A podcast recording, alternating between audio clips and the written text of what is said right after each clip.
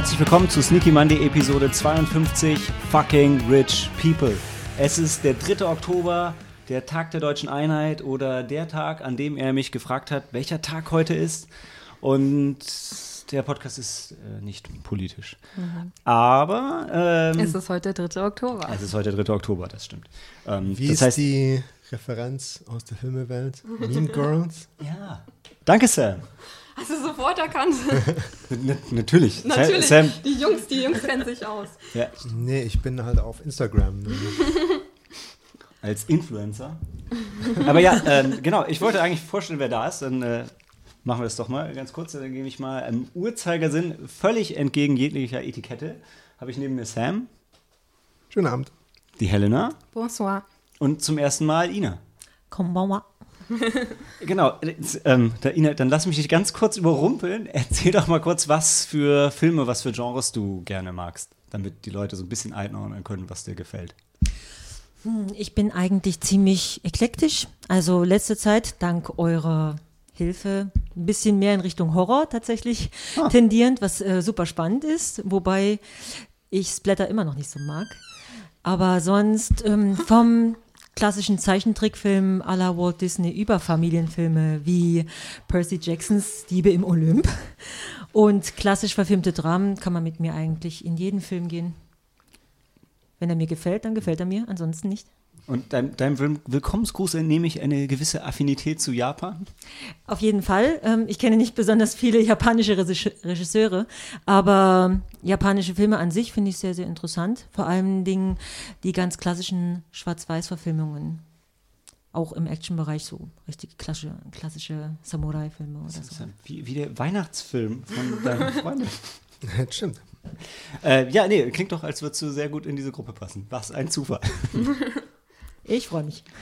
Genau, und Sam hat schon unsere Intro-Frage erwähnt, denn ähm, ein, ein Großteil unserer Filme spielt in prunkvollen Anwesen, weshalb wir äh, als Intro ein bisschen über die wunderschönsten Anwesen in Filmen sprechen wollten. Möchte, möchte irgendjemand mit irgendwas einsteigen? Ähm, also mir, mir fällt nur Crimson Peak ein. Da Crimson Peak, der, Crimson der, Peak von ja. äh, Guillermo del Toro, der zu sehr als Horror vermarktet mhm. wurde und darum viele enttäuscht hat. Aber wenn man eine schöne Romanze möchte, wird man gut oh, bedient. Okay. Habe ich hm. leider noch nicht gesehen. Oh. ja. Mit dem schönsten Einrichtungsgegenstand äh, äh, eines jeden Hauses. Ja. Äh, Tom, Tom, Tom Hiddleston. ich habe ich hab gerade an, das, an, das, an, diese, äh, an dieses Anwesen gedacht, ich so, hm, der schönste Einrichtungsgegenstand, ich so, okay, ich weiß noch, das, das Dach hat stark geleckt, der, der Keller war weitläufig, aber nicht schön, ähm, aber ja, also. Also sehr, sehr atmosphärisch und effektiv. Unglaublich, und, ja. ja. Wie der ganze Film. Mhm. Also ein schönes Restaurationsprojekt, wenn man es mal ja. mhm. so sehen Guillermo del Toro leidet immer noch, weil ihr den alle nicht gesehen habt. Inklusive Helena. Ja, Wie kann das sein? Ich weiß es. Shame on you. Nee, das ist auf meiner Liste. Lange Liste. Ja, auf meiner langen Liste, ja. ja. Nee, aber es ist, ist, ein gutes Beispiel. Ich glaube, ich meine, Guillermo del Toro ist ja sowieso, die Filme haben eh immer so einen ganz tollen Vibe, aber. Ja, also es hat sehr, der hat sich viel Mühe gegeben mit dem Set-Design und ja. Das macht ihr ja immer. Ja. Ich überlege gerade. Ich, ich habe eben noch in meine eigene Liste geschaut und jetzt habe ich schon wieder vergessen, was ich, äh, was Dann, ich alles erwähnen wollte. Ansonsten weiter, Hogwarts ja. natürlich. Ah, äh, war zu seiner Zeit sehr mhm. fantasiereich. Mhm. Erklär das mal für jemanden, der Harry Potter nie gesehen hat. Hogwarts ist die Schule, oder? Ja, aber du Hogwarts musst es auch nicht Schule. sehen. Hauptsache, du hast es gelesen. Okay, erklär das für jemanden, der es auch nicht gelesen hat. es ist die Schule, aber es ist auch ein Schloss. Ja, es ja. ist ein Schloss und ähm, das, auch, das wurde in natürlich einem echten Schloss oder mhm. so in England gedreht. Das kann man sich wahrscheinlich auch anschauen. Mhm. Aber da sind halt alle möglichen. Ja, es ist ein magisches Schloss. Ja, also natürlich. Ecken und Kanten und versteckte Räume ja. und bewegende Treppen. Und, ja, genau. Und ja. Geister. Ganz viel Geschichte und genau, Geister. Ja. Also da ist richtig viel. Dungeon und was weiß ich, was es alles noch gibt. Ja. Und okay. ein verwunschener Wald und das Anwesen drumherum. so viele Schutzzaubersprüche. Schwebende Kerzen. Wo du gerade Schlösser erwähnst, musste ich an X-Men denken, die, die Mansion äh, in Teil 1. Da, da ist es gedreht in Casa Loma in, in Toronto, wo ich war. Eine tolle Location. Ähm, ist auch bei Scott Pilgrim im Hintergrund zu sehen. Kann man auch wirklich durchgehen. Das komplette äh, Ding besichtigen, ist jetzt öffentlich zugehend, ist sehr cool. Hat auch in dem Jackie Chan-Film Tuxedo, der hat auch da gespielt. Das ist eine beliebte Filmlocation sowieso in Toronto. Ist einfach ein tolles Schloss, was man sich eins zu eins so anschauen kann. Also, aber nur Teil 1 von X-Men. Danach ist es, glaube Und ich, wo ist dieses Schloss? in Toronto, Ah, ja, Kanada. stimmt, Toronto. Ist auch, also jetzt, äh, wenn man im Urlaub gerne sich so Filmlocations anschaut, ist das eine der, der einfacheren. Also, weil es ist auch sonst touristisch und es ist auch, äh, man findet es auch leicht. Und direkt dahinter sind auch, ist auch die, ähm, der, na, der Weg runter den Berg, wo er dann mit, wel, welcher Hemsworth ist es? Nicht Chris, oder war es doch Chris Hemsworth? Nein, das War's war Captain Bruder? America. Ah, war, ich wusste, es war einer der Chrises. das war Captain America. Genau, wo er äh, halt runter grind, grindet und dann zu Ja. Münzen zerspringt. Ja. Mhm. Kann man auch runterlaufen, die Treppen ist auch sehr gut. ja. Ja. Die Schule von Knives ist auch in der Nähe. Dann, da, da war dann meine Begleitung aber schon sehr abgefuckt, dass ich zu dieser Location gehen wollte. Vor irgendwelchen Schulen und dann war ich noch in dem Thrift Store. Jetzt hören wir auf. Nee, aber äh, Casaloma ist auf jeden Fall ein, ein Besuch wert. Ich habe auch eine schöne Schneekugel von dem Schloss, eine tolle Sache. Ja. Ähm, oh, ähm, ich war neulich an einem Wochenendsonntag bei Schloss Braunfels. Ähm, das ist hier gar nicht weit weg. Und äh, die, äh, die Dame, die die Führung gemacht hat, hatte sogar direkt eine ganze Reihe von Filmen auf Lager auf die Frage, wurde hier schon mal was? Es waren halt alles irgendwelche deutschen Produktionen, meistens Kinderfilme, keine Ahnung. Aber du hattest von diesem das- Jagdzimmer, das äh, erzählt. Schloss. Ja, Ja. dieses Jagdzimmer. Das, Okay. äh, das ist ganz gruselig, wie viel die ähm, der einer der wichtigsten, der, der Großvater ähm, des Das jetzigen. Familienoberhauptes, Mhm. also die, die jetzt dort wohnen, ähm, hat sehr viel gejagt. ähm, und ähm, hat in dem Bereich, wo äh, das als Jagdzimmer bezeichnet wird jetzt, äh, mit grünem Teppich und ganz vielen äh, Trophäen an den Wänden, ähm, äh, der hat sich einen äh, Maler angeheuert, äh, a Staff Painter, der war nur dazu da, um Tiere, äh, um, um Tierölgemälde herzustellen ähm, und auch von denen, ähm, die der Fürst erlegt hatte.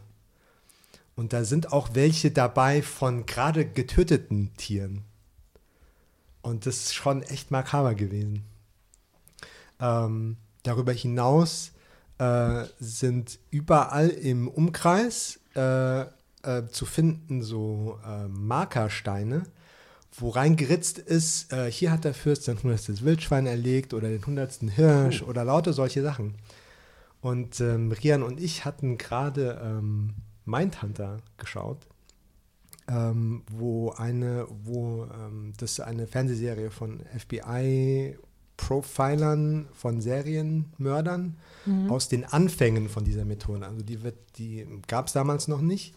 Äh, Das und- Profiling, das ja. gab's dann. Mhm. und äh, das handelt von denen, die das gerade entwickeln. Und eine von den ähm, Verhaltensmustern, äh, die dort besprochen werden, ist, ähm, dass ähm, Serienmörder gerne an, äh, zu, zu einem An Tatort Ort zurückkehren, zurückkehren. Mhm. um dieselben Gefühle wieder erleben zu können. Mhm. Ähm, und ja, und äh, dass äh, viele Serienmörder auch äh, Trophäen sammeln oder Mementos. Und das ist ja genau das, was dieser Fürst macht mit Tieren. Das war- haben wir, uns gedacht, boah, das passt voll in dieses Verhaltensmuster. Mhm. Wenn der nicht diese, diese Möglichkeit gehabt hat, jagen zu gehen, wer weiß, wäre vielleicht Oh zu, in, in einem anderen Leben zum Mörder, Ja. zu, zu einem Serienmörder geworden.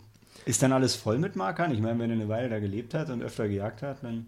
Ja, gut, wir haben jetzt nicht Steine gefragt, wie hoch die Konzentration ist von Markern und es ist halt im Umfeld, da die Ländereien waren damals sehr groß.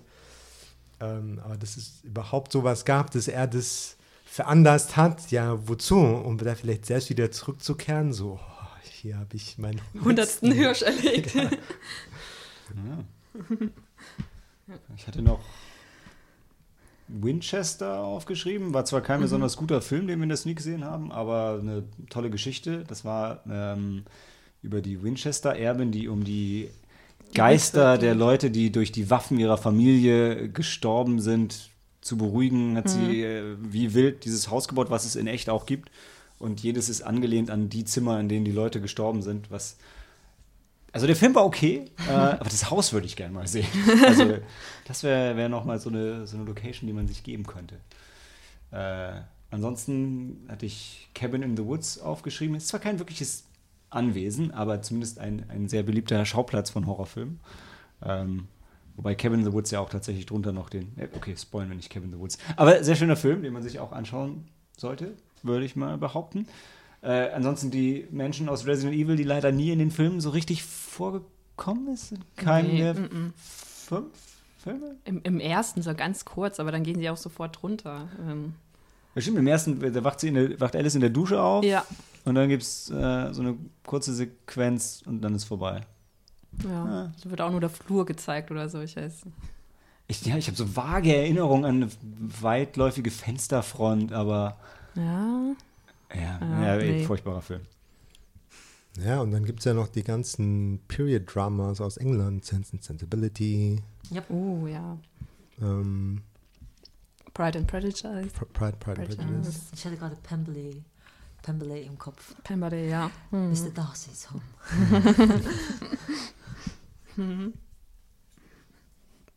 Und dann habe ich Ja. noch Animes reingeschmissen. Chihiros Ja. Reise, Howl's Moving Castle. Ghibli ist halt auch gut da drin, schöne Locations zu schaffen. Fernab der Ja, in Realität. Spirited Away gibt es ja auch so ein Genau. riesiges, riesige Burg. Mhm. Das ist ja auf Deutsch Chihiros Reise. Genau, wobei eine Burg ist es ja eigentlich nicht. Es ist ja wie so eine riesige Stadtanlage oder ein Badehaus. Im Kern ist es ein ja, Badehaus. Es ist also ein unten ist es ein Badehaus. Badehaus, aber oben und unten ist eigentlich alles, oder? Also, es ist, es ja, ist wie du- wie alles du in sagst, einem, ja. glaube ich. Ist halt magisch. Ich werde nie vergessen, dass ich den Film, als ich ihn das erste Mal gesehen habe, in, in Japanisch ohne Untertitel geschaut habe und ich dachte, ach, das kriegst du schon irgendwie hin. Und ich bin einfach nicht dahinter gekommen, als dass es zwei Hexen gab, die gleich ausgesehen haben. Ich habe nicht verstanden, warum ist die auf einmal gut, warum, ich verstehe es nicht. Da war der Film einfach vorbei für mich. Bis dahin war es okay, aber der Film ist einfach schon ein bisschen far out, um, um dem ohne Untertitel zu folgen. Zumindest für mich. Ja, vielleicht beim ersten Mal, wenn man ihn sieht. Kann verwirrend sein, kann ich mir vorstellen. Du hast noch was. Ein tolles, ich weiß nicht, ob man es als Schloss bezeichnen kann, ist eher wie so ein Mansion oder sowas, also wie so ein, wie so ein größeres Herrenhaus. Ähm, ihr kennt bestimmt dieses äh, 13 Geister, 13's Ghost. Ja, Diese, kenn ich. und das, was mich dort beeindruckt hat, war dieses, äh, war, dass dieses Haus so Das war nahezu komplett aus Glas. Mhm. aus Glas besteht, mit all diesen äh, speziellen Gimmicks, dass die, dass die Wände sich verschieben und die Türen sich öffnen, dass es eigentlich im Grunde genommen wie so, eine, wie so ein großes Uhrwerk aufgebaut ist und na, eigentlich einem völlig anderen Zweck dient, den ich hier nicht nennen werde, um nicht zu spoilern für irgendjemanden, der das noch nicht gesehen hat. Aber das hat mich beeindruckt. Also das war eine tolle Grundidee von einem, von einem Haus, das tatsächlich verschiedene Funktionen erfüllt. muss ich an Alien vs. Predator denken und die unterirdische Pyramide in der Arktis. Wo sich auch die Räume verschieben. Ganz toller Film. Wobei, warte, Ja. irgendjemand hier am Tisch mochte den. Ich, ich, ich habe ihn jetzt auch übrigens Ich auf den DVD gesehen. Ich oder hab auf Blu-ray. Ich weiß mochte ihn. Ich mochte ihn Ich mag einfach, ihn. Weil, weil ich, Ich mag Alien, ihn. weil ich Predator viel lieber mochte als Alien. Aber Was? Ich mochte äh, Predator lieber als Alien. Okay. Die kann man doch kaum vergleichen. Ich glaube, Helen, du hast ihn auf DVD, weil ich auf Blu-ray abgegradet habe. Die Optik hat mir bei Predator besser gefallen. Ja, ja. Wegen den Jungs. Boys will be boys. Äh, Girls will be girls, ja. Ähm, genau, aber passend dann äh, dazu hatte ich noch gedacht, auch wenn es überhaupt kein Anwesen ist, aber ähm, Event Horizon, wo ja auch das, das Schiff ein, ein Ja. eigener Charakter ist. Ja, ich habe dann abgesehen von, von Zuhausen von Astronauten oder See, See, Seeleuten, zum Beispiel habe ich auch an Master and Commander gedacht oder da ist das Schiff ja auch ganz, ganz wichtig. Wie bei der Enterprise. Also wenn du auf die Schiffe übergehst, dann fallen mir ja endlos Beispiele ein, die wirklich einzigartig sind, wo die Schiffe natürlich auch das Zuhause der jeweiligen sind. Ne? Flying Dutchman und einige andere interessante, interessante Schiffe. Und mehr oder weniger reich sind sie auch alle. Also die, denen die Schiffe gehören. Mhm. Definitiv. Genau, ich habe vergessen, um für unglaubliche Aufregung und Interesse der Hörer zu sorgen, ähm, nochmal zu erwähnen, über welche Filme wir eigentlich später reden wollen. Ähm, und zwar Hot Air, Midsommar, Ready or Not, We Have Always Lived in This Castle. Da kommt vielleicht auch der Titel irgendwo her. Und Once Upon a Time in Hollywood, über den wir jetzt sprechen, weil beim letzten Mal nur ich da war, der ihn gesehen hatte. Und jetzt sind Helena und Sam dabei, die ebenfalls was dazu beitragen können. Sonst wäre es halt irgendwie langweilig gewesen. Wenn nicht irgendjemand noch ein ganz dringendes Anwesen hat, was er äh, in den Raum schmeißen wollte, würde ich in die Pause gehen. Alles gut. Sehr Ja. gut. Dann bis gleich mit Hot Air.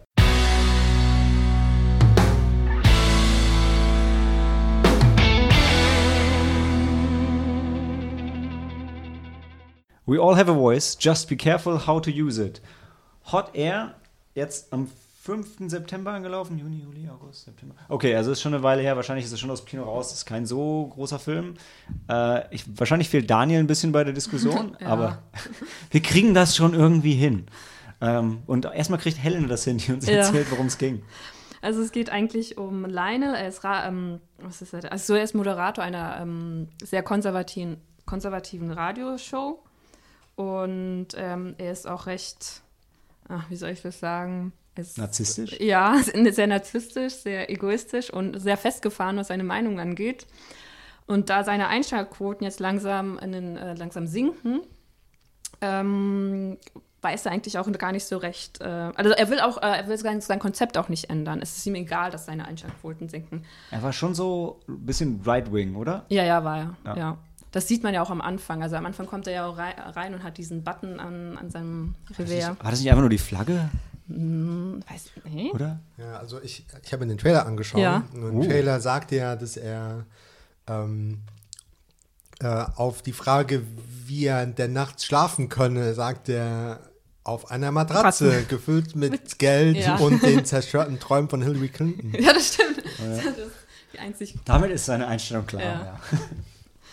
Ja. Naja, auf jeden Fall kommt dann auf einmal, taucht dann seine, ähm, seine Nichte auf und bringt halt quasi, weil sie hat natürlich, sie ist noch jung, 16 Jahre, hat ganz andere Ansichten und bringt sein Leben durcheinander so ein bisschen. Und Sie ist auch schwarz und er ist weiß. okay. Ist in den USA und für ihn auf jeden Fall ja durchaus ein Thema, ne? Ja, also sie, sie ist. sie, ja, Ja, er ist Sehr sehr erleichtert, dass es nicht seine Tochter ist. Helen, ich finde es gut, dass du es colorblind beschreibst. Ist ja auch, soll ja auch eigentlich so sein. und sie ist, sie ist sogar, sie ist eine Frau. Sollen wir das auch nochmal? Ja, Das hätte ich jetzt bei seiner Nichte einfach impliziert. Man weiß ja nicht, man weiß es ja nicht. Aus Erfahrung gesprochen. Ja, man weiß es nicht. Man weiß nicht, was ihr Pronomen ist, Ja. Wie sie sich definiert. Sie hat es im Film auch, glaube ich, nicht ausgesprochen. Genau, ja. Aber sie hat sich für Männer interessiert. Das heißt ja auch natürlich nicht, dass sie eine Frau ist, aber wow. Jetzt sind wir, Wow, ja. ja, ganz sind wir- Im, Im Gegensatz ähm, zu, wie hieß er? Lionel, bemühen wir uns ja um Political Correctness. Die ist ihm sehr, sehr scheißegal. Ja. Was, also am Anfang hasst man ihn so richtig. Im Laufe des Films, Ja? Nein. doch.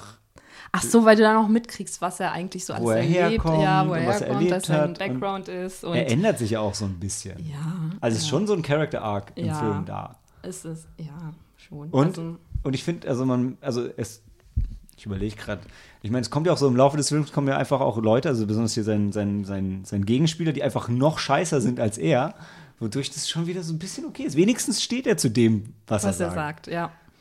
Er lässt sich auch von seiner Meinung nicht abbringen. Und ja, er hat auch eine sehr kompetente Freundin und sie ist so quasi, also sie ist der Sympathieträger durch den ganzen Film hindurch. Ohne Ende, Man hat ja. so ein bisschen Mitleid mit ihr, warum sie überhaupt mit, äh, mit dem Typen dann zusammen ist und ihn auch noch unterstützt. Und äh, ja. Ja, seine Freundin ist die Neve Campbell und er wird gespielt von Steve Cool, ne? Also Darsteller, den man vielleicht auch schon mal von gehört hat. Behaupte ich mal. Also schauspielerisch fand ich den Film auch super. Ja, das haben die gut gemacht. Auch das junge Mädchen, ich, obwohl, ich weiß nicht, wie alt sie ist, aber das hat sie sehr gut gemacht. Ja. Sah auf jeden Fall jung aus. Oh, sie war die Hauptrolle. Oh, sie hat im Mhm. Escape Room die Hauptrolle gespielt. Ich habe es extra für dich aufgeschrieben. Und sie hat, sie hat mir gespielt in unserem Lieblingsfilm, wenn du stirbst, zieht dein Leben an dir vorbei, sagen, sagen sie. sie. Wen hat Da sie war denn da gespielt? Die Schwarze. die, nein, die- ich, ich Extra hätte, für sie geschrieben sogar. Ne? Ich kann mich nur an die Asiatin erinnern. wenn ich, wenn ich, ich, ohne jetzt dir der Dame zu nahe zu treten zu wollen oder um jetzt nicht um Political Correctness bemüht zu sein, ich Ja. glaube, in meiner Charakterbeschreibung Ja. habe ich sie damals äh, beschrieben als die asiatische Schlampe, die schwarze Mhm. Schlampe und also weil die war, die hatten keine Charakter. Nein, hatten sie Zeichnung in dem Film. nein. Die waren einfach Ja. keine netten jungen Damen. Nee. Und der Film war auch nicht so. Aber sie ist jetzt nicht das Problem von dem Film. Ich fand generell, also ich war ganz gut unterhalten. Ähm, Das war halt ein bisschen anstrengend. Es Der war alles ein bisschen, also er war ein bisschen anstrengend und es hat nicht so, so richtig toll zu was geführt, weil ein bisschen, ich meine, auch wenn es irgendwo realistisch ist, er trat halt so ein bisschen schon auf der Stelle. Er hat sich so ein bisschen charakterlich entwickelt, aber seine Tochter war, glaube ich, Seine Nichte? hart ideal, äh, nicht, sorry, Ja. war halt hart idealistisch und irgendwie hat es halt auch alles funktioniert, was sie so, fast alles, was sie so angepackt hat. Ja.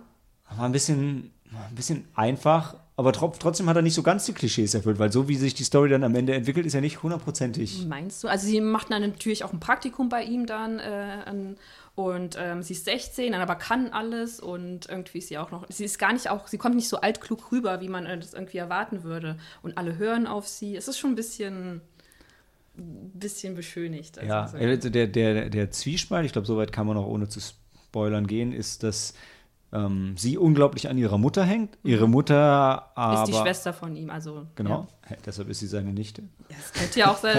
ja, Ja, nein, auch, nein, ja. hast ja recht, hast ja recht. Ähm, genau, und äh, die Mutter ist halt aber wirklich nicht so sehr bemüht um sie und nicht so kompetent als Elternteil, zumindest. Halt auch bemüht ist sie schon, aber Äh, ja. aus, Okay, ja, okay, na gut, vielleicht hat sie aus egoistischen Gründen ist sie schon sehr bemüht um ihre Tochter.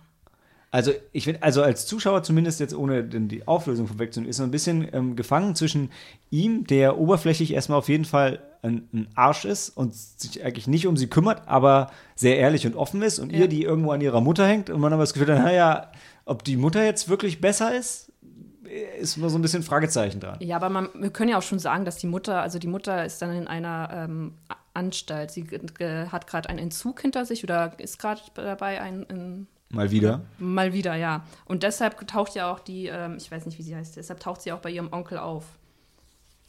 Ja. Und dann geht es so ein bisschen darum, ob sich das Familienglück findet oder nicht. Ich, wir können noch mal gleich kurz ein bisschen spoilern, ähm, aber vorher können wir vielleicht mal uns um die Wertung streiten. Ja, zweieinhalb maximal. Oder? Ja, ich würde auch, zwei, ich, ich glaube, meine provisorische Wertung war auch zweieinhalb, weil ich würde ihn wirklich nicht jedem empfehlen, dafür ist er ein bisschen zu langweilig Ja. und vielleicht auch zu, ich weiß nicht, ob er zu inkonsequent ist, kann ich ehrlich gesagt gar nicht mehr sagen, aber auf jeden Fall. Wie politisch wird denn der Film? Ich würde nicht sagen, dass er Nee, Stellung das Ist das nicht, irgendwie ein Kommentar auf den trumpischen Rechtsruck in den USA? Ja, die oder sagen, sowas? ich finde, der Film sagt schon klar, dass der Typ mit seinen Einstellungen Quatsch erzählt Ja. und dass das nicht der richtige Weg ist äh, und dass sie den richtigen Weg geht, aber das ist halt mehr so, das schwingt mehr, also ich finde, der Film setzt voraus, dass du diese Einstellung hast und äh, Ja. geht die dann mit. Der wird niemanden davon überzeugen ähm, oder der trägt was großartig zur Diskussion bei. Also ich, Mhm. am Ende gibt es halt eine Sache, wo er in so einem, äh, in diesem TV-Duell so ein bisschen ausrastet, was Mhm. interessant ist und auch finde ich für mich inhaltlich auch so der Höhepunkt vom Film ist, aber auch da, also es ist jetzt keine, es ist jetzt keine harte politische Botschaft. Nee, hat er nicht. Leider nicht. Beziehungsweise, ich bin der Meinung, also er hat eine politische Einstellung, aber ja. Nee. Zwei oder zweieinhalb. Ich bin da ein bisschen indifferent. Zwei oder. Er hatte auch ein großes Anwesen, oder? ah, nee, das war wie Er hat einen war? Loft Er gehabt. hat einen Loft, ja. Loft gehabt, ja. ja. Im großen Schlafzimmer. Oh ja, und mit ähm, Frauen. Ja. Ja. Also er hatte eine Freundin, aber er war auch durchaus polygam. ja. Okay, wenn du äh, zweieinhalb, zwei, Ahnung, sag an. Zwei ist gut. Wenn du sagst höchstens zweieinhalb, klingt, als wärst du, würdest du eher zwei sagen. Ähm, ja. ja, komm, gehen wir mal zwei. Okay. Ist ja immer noch, zwei ist ja immer noch ein Film, der die Welt nicht schlechter macht. Kann man gucken, wenn man Lust dazu ja. hat. Und äh, das trifft es, glaube ich, bei dem Film ganz gut. Aber ich habe schon so viel vergessen und irgendwie hat er mich auch gar nicht so. Spricht ja nicht unbedingt dafür. Ja, genau. Nee. Ich, ja, so, jetzt habe ich, hab ich einen Spoiler-Part versprochen. Mhm. Jetzt tue ich mich aber schon ein bisschen schwer, den zu befüllen, ehrlich gesagt. Ähm, Spoiler, das Hot Air, das, was der Titel sa ähm, sagt, das verspricht er auch. Es ist wirklich nur heiße Luft. Also du ziehst da nichts raus aus dem Film. Also würde ich jetzt persönlich sagen. Es ist wirklich nur Hot Air.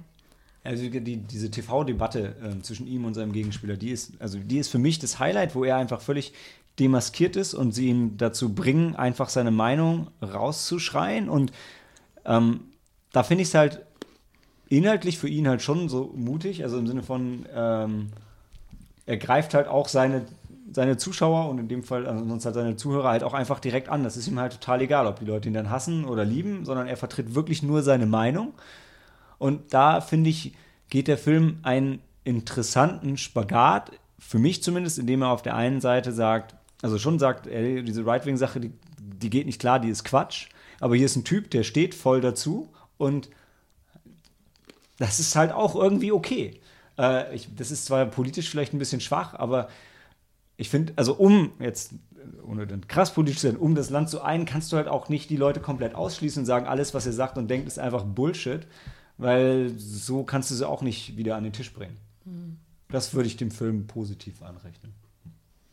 Und der, der, Regisseur, was ich nachgeguckt habe, Frank Coraci, wow, hat, hat gefühlt alle Adam Sandler-Filme. Also ich, das spricht ich, jetzt nicht für ihn. Ich kenne nicht alle Adam Sandler-Filme, aber ich bin so in die Video durchgegangen und da war halt alles möglich von Adam Sandler. Und ich so, wow, und jetzt machst du das ja. Hey, immerhin, ein erster Schritt. Also ich würde wenig Adam Sandler-Filmen zwei Sterne geben. Wedding Singer mag ich, das war Adam Sandler, oder? Weiß ich nicht. Habe ich nicht gesehen. Wedding Singer ist super mit Drew Barrymore. Habe ich nicht gesehen. Ich habe ein paar von Adam Sandler gesehen und ich fand ein paar von ihnen echt süß. Vielleicht wegen seiner, ähm, wegen seiner weiblichen Gegenspieler auch. Und weil er so süß trottelig ist. Er ist halt, ist halt der, der Trottel von nebenan, der nicht besonders gut aussieht, aber zum Schluss irgendwie doch immer das Mädchen kriegt. Wahrscheinlich der Traum für all die hässlichen Hollywood-Bows, die keine Hauptrolle kriegen mhm. oder sowas. Könnte ich verstehen, wenn er wenigstens witzig wäre oder Humor. Also, aber. Hm. Ja, also Hot Air, guckt es euch an oder lasst bleiben. Nach der Pause reden wir über Midsommar.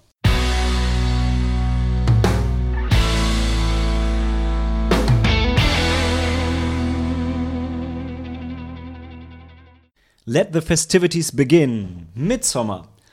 Ari Aster ist wieder da nach Hereditary. Kurze Frage in die Runde. Wer von euch hat Hereditary gesehen? Nein. Ich. ich habe ihn nicht gesehen. Okay, also Hereditary wäre eine großartige Horrorempfehlung von mir. Midsommar ist ein bisschen anders. Äh, ist am 26. September angelaufen und ähm, ich darf kurz erzählen, worum es geht. Also ähm, Danny und Christian sind so ein junges amerikanisches Pärchen und es läuft nicht so cool. Das wird von Anfang an dargestellt. Also sie hat so ein bisschen psychische Probleme und klammert sich voll an ihn und er hat so stellen es zumindest seine Freunde da und so kriegt man das auch von ihm ein bisschen mit, eigentlich schon länger keinen Bock mehr mit ihr zusammen zu sein und ist einfach nur so ein bisschen aus Mitleid noch äh, drin in der Geschichte. Und dann gibt es, jetzt kein harter Spoiler, direkt am Anfang, also eine ja, ganz spoilerfrei würde man sagen, eine Tragödie in ihrer Familie. Aber ich würde die Szene gerne erläutern, weil die ist wirklich richtig hart. Also ihre Schwester begeht Selbstmord, mhm. indem sie ähm, also durch ähm, ne, Vergasung, indem sie ja so einen Schlauch über den äh, ähm, Auspuff äh, vom Auto stülpt, in ihr Zimmer rein und direkt sich das an den Mund klebt, aber nicht perfekt abgeklebt, sodass auch die Eltern gleich noch mitsterben im Haus bei Nacht. Und ähm, dann flippt Danny natürlich völlig aus und ja. Die zwei bleiben aber erstmal noch zusammen und ein paar Wochen später kommt raus, dass ähm, Chris mit seinen Freunden plant, nach Schweden zu fliegen, zu Midsommar. Und sie findet es irgendwie nicht so cool, dass er vorhatte, ohne sie zu fliegen. Und dann gibt es so diese klassische Diskussion: Ja, nee, ich wollte ja auch ähm, sowieso nicht, und, aber ich habe es ja auch gesagt und bla bla bla. Wie dem auch sei, es ergibt sich, dass Danny mitkommt. Und Chris' Freunde sind mega glücklich drüber, weil die haben sowieso voll Bock auf seine bekloppte Depri-Freundin. Und ähm, so kommen die dann in, in, in Schweden an und ähm, fahren ins schwedische Hinterland und wollen so ein bisschen Party machen. Und Chris und einer seiner Freunde wollen ihre ich weiß nicht, ob es Bachelor-These ist, aber auf jeden Fall ihre Abschlussfeier auch über die Festivitäten vor Ort schreiben. Ähm, einer der Freunde, ich habe gerade den Namen Pelle, ja genau, ähm, der, das ist, der kommt aus Schweden und der hat die alle mit eingeladen in dieses Fest von seinem, äh, von seinem Dorf und also die, die kommen an, das ist herrlich. Die sind auf so einer grünen Wiese und dann nehmen sie erstmal alle Pilze und dann hat Danny erstmal ihren ersten harten Horror-Flashback. Das ist die einzige, Sam hat es eben schon gesagt, der Spiel, Film spielt eigentlich nur bei Tageslicht. Sie hat dann einen Flashback, das ist die einzige Szene, die nicht bei Tageslicht spielt. Leider auch, muss ich sagen, die einzige richtig gruselige Szene, weil so viel Horror der Film auch bei Tageslicht erzeugt. Ähm, richtig gruselig wird es immer im Halbdunkel bis, bis im Dunkel. Ähm, und der, im, Dorf, im Dorf angekommen, eskaliert das Ganze dann so langsam. A, weil, äh, weil Danny halt einfach sowieso nicht klarkommt. B, weil die Bräuche von diesem Dorf halt doch ziemlich abgefahren sind. Und ähm, so nimmt es so ein bisschen so eine Spirale äh, nach unten und in den Wahnsinn, die den Höhepunkt dann in dem Mitsommerfest findet. Ähm, das Ganze wird dabei nie so also es ist jetzt nicht krass irgendwie The Hills Have Eyes mäßige Kannibalen oder so. Äh, es ist, ich würde behaupten, auf jeden Fall Kritik an Religion im Allgemeinen, weil bei allem Horror ist der Film auch zwischendurch immer wieder so absurd, dass man tatsächlich lachen muss. Auch in wirklich eigentlich schlimmen Szenen, weil es einfach so bekloppt ist, was da passiert. Ähm, er traut sich einiges.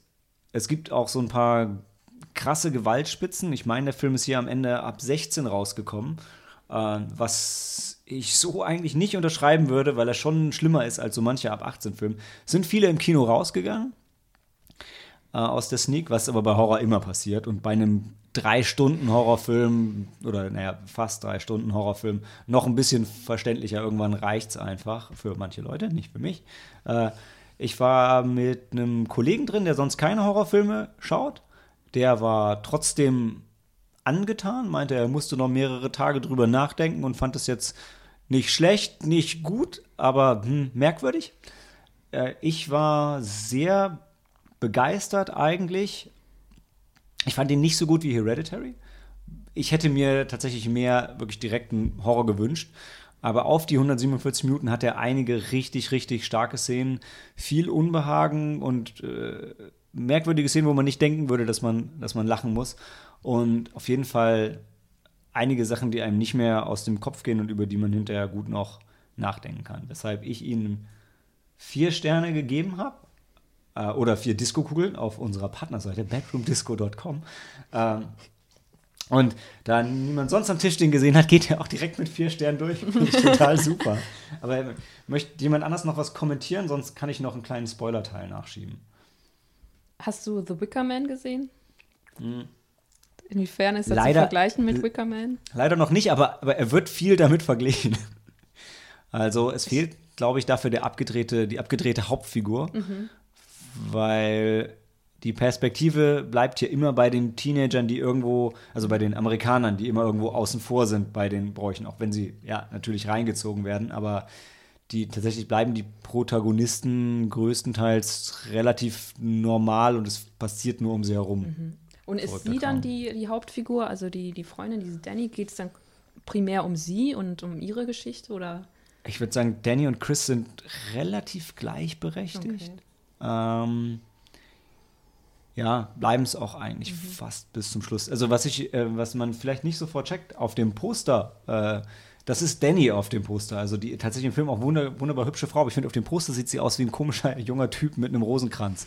Ich war total äh, irritiert, mhm. das Poster hinterher zu sehen und sagen, echt, das ist die, die gleiche Schauspielerin, weil die im Film wirklich sehr, sehr anders aussieht. Mhm.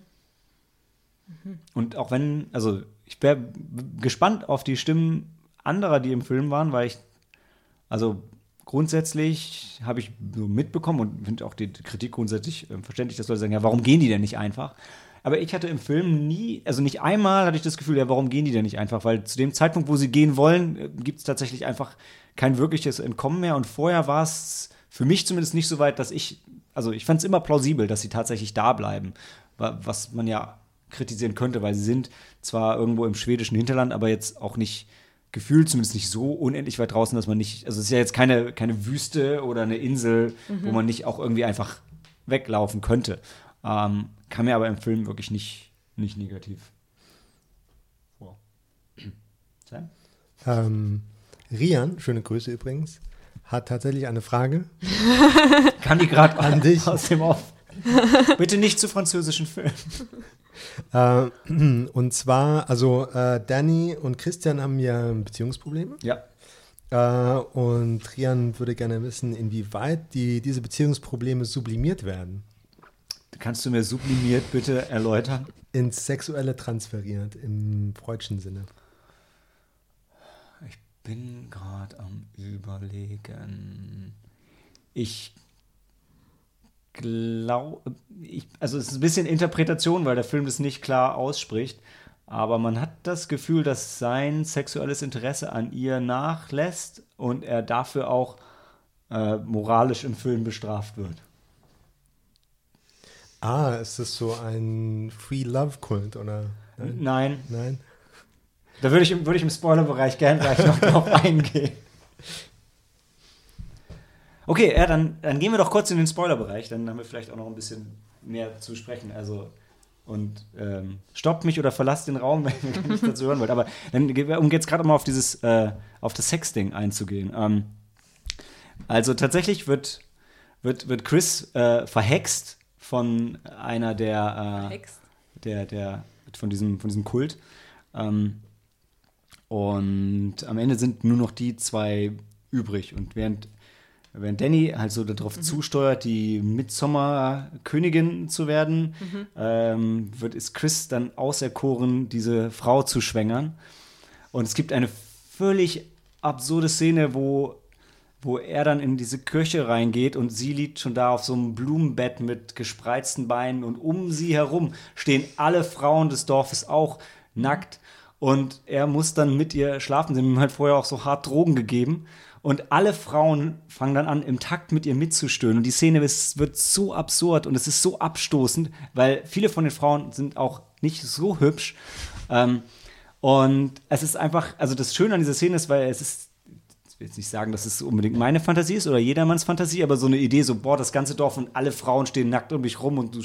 Also ist ja grundsätzlich erstmal eine, eine schöne Idee für viele Männer. Und es wird aber in dem Film, du siehst es, da denkst oh mein Gott, was geht da? Und er ist auch so unendlich angewidert und will das so überhaupt nicht, aber Aber er ist doch verhext. Inwiefern ist er denn jetzt verhext? Es wird am Anfang in einem schönen Schaubild dargestellt und äh, sie hat ihre ersten er Schamhaare in einen Keks eingebacken, den er gegessen hat.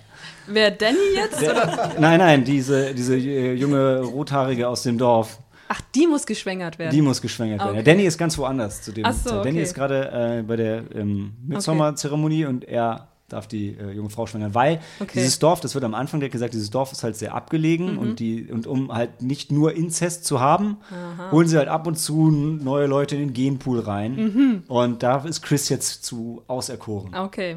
Und er hat die DNA dafür. oder?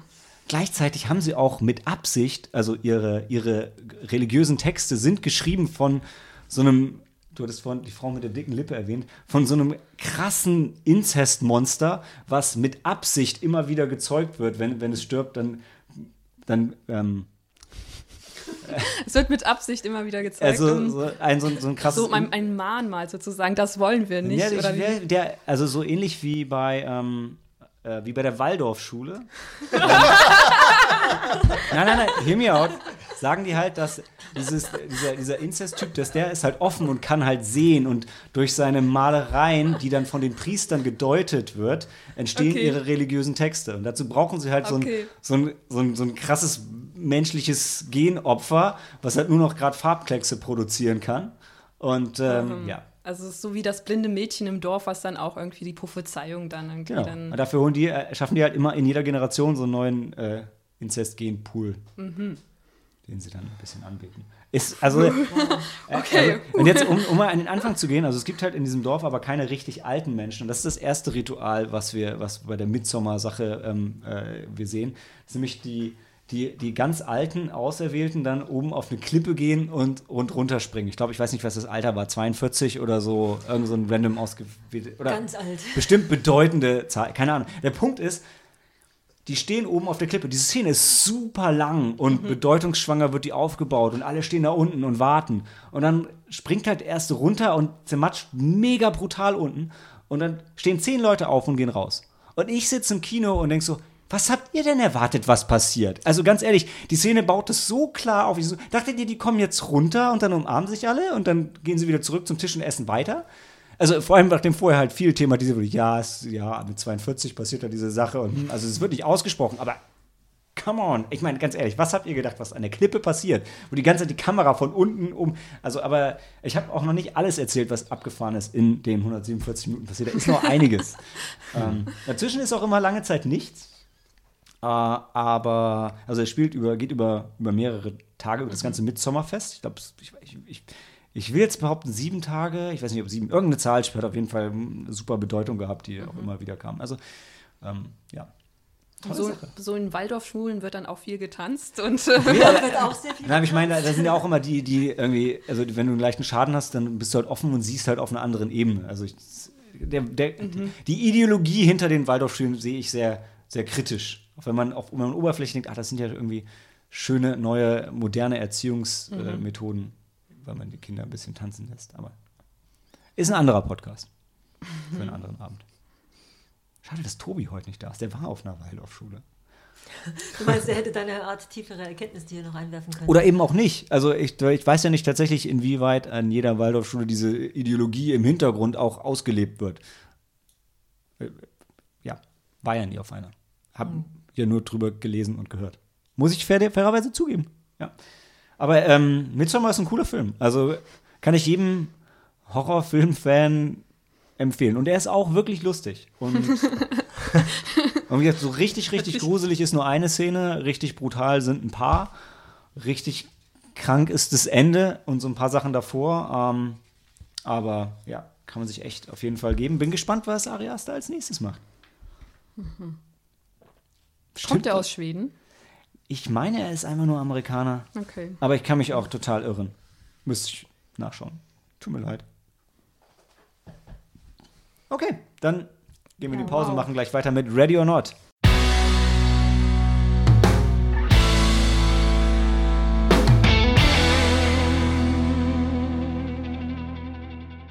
The Game Begins. Ready or Not, oder wie er in Deutsch heißt, Ready or Not, auf die Plätze, fertig, tot. Ja, äh, großartiger, oh nein, ich will es nicht vorwegnehmen. Sam, erzähl, worum es geht in diesem großartigen Film. Wie der Name schon andeutet, Ready or Not ähm, handelt von einem Versteckspiel äh, im Rahmen einer Hochzeit, ähm, was als ähm, äh, ja als ähm, Rite of Passage äh, ähm, genommen wird, um in die Familie aufzunehmen, äh, auf, aufgenommen zu werden. Also äh, Grace möchte äh, Alex heiraten. ähm, Und sie heiraten auch. Genau. Und äh, Hast du bei meiner Rezension auch um- schon kritisiert, Ja. dass ich das ausgelassen habe. Sie heiraten ja auch. Das Dazu geht es zum Anwesen äh, ihres, äh, ihres äh, Bräutigams. Mhm.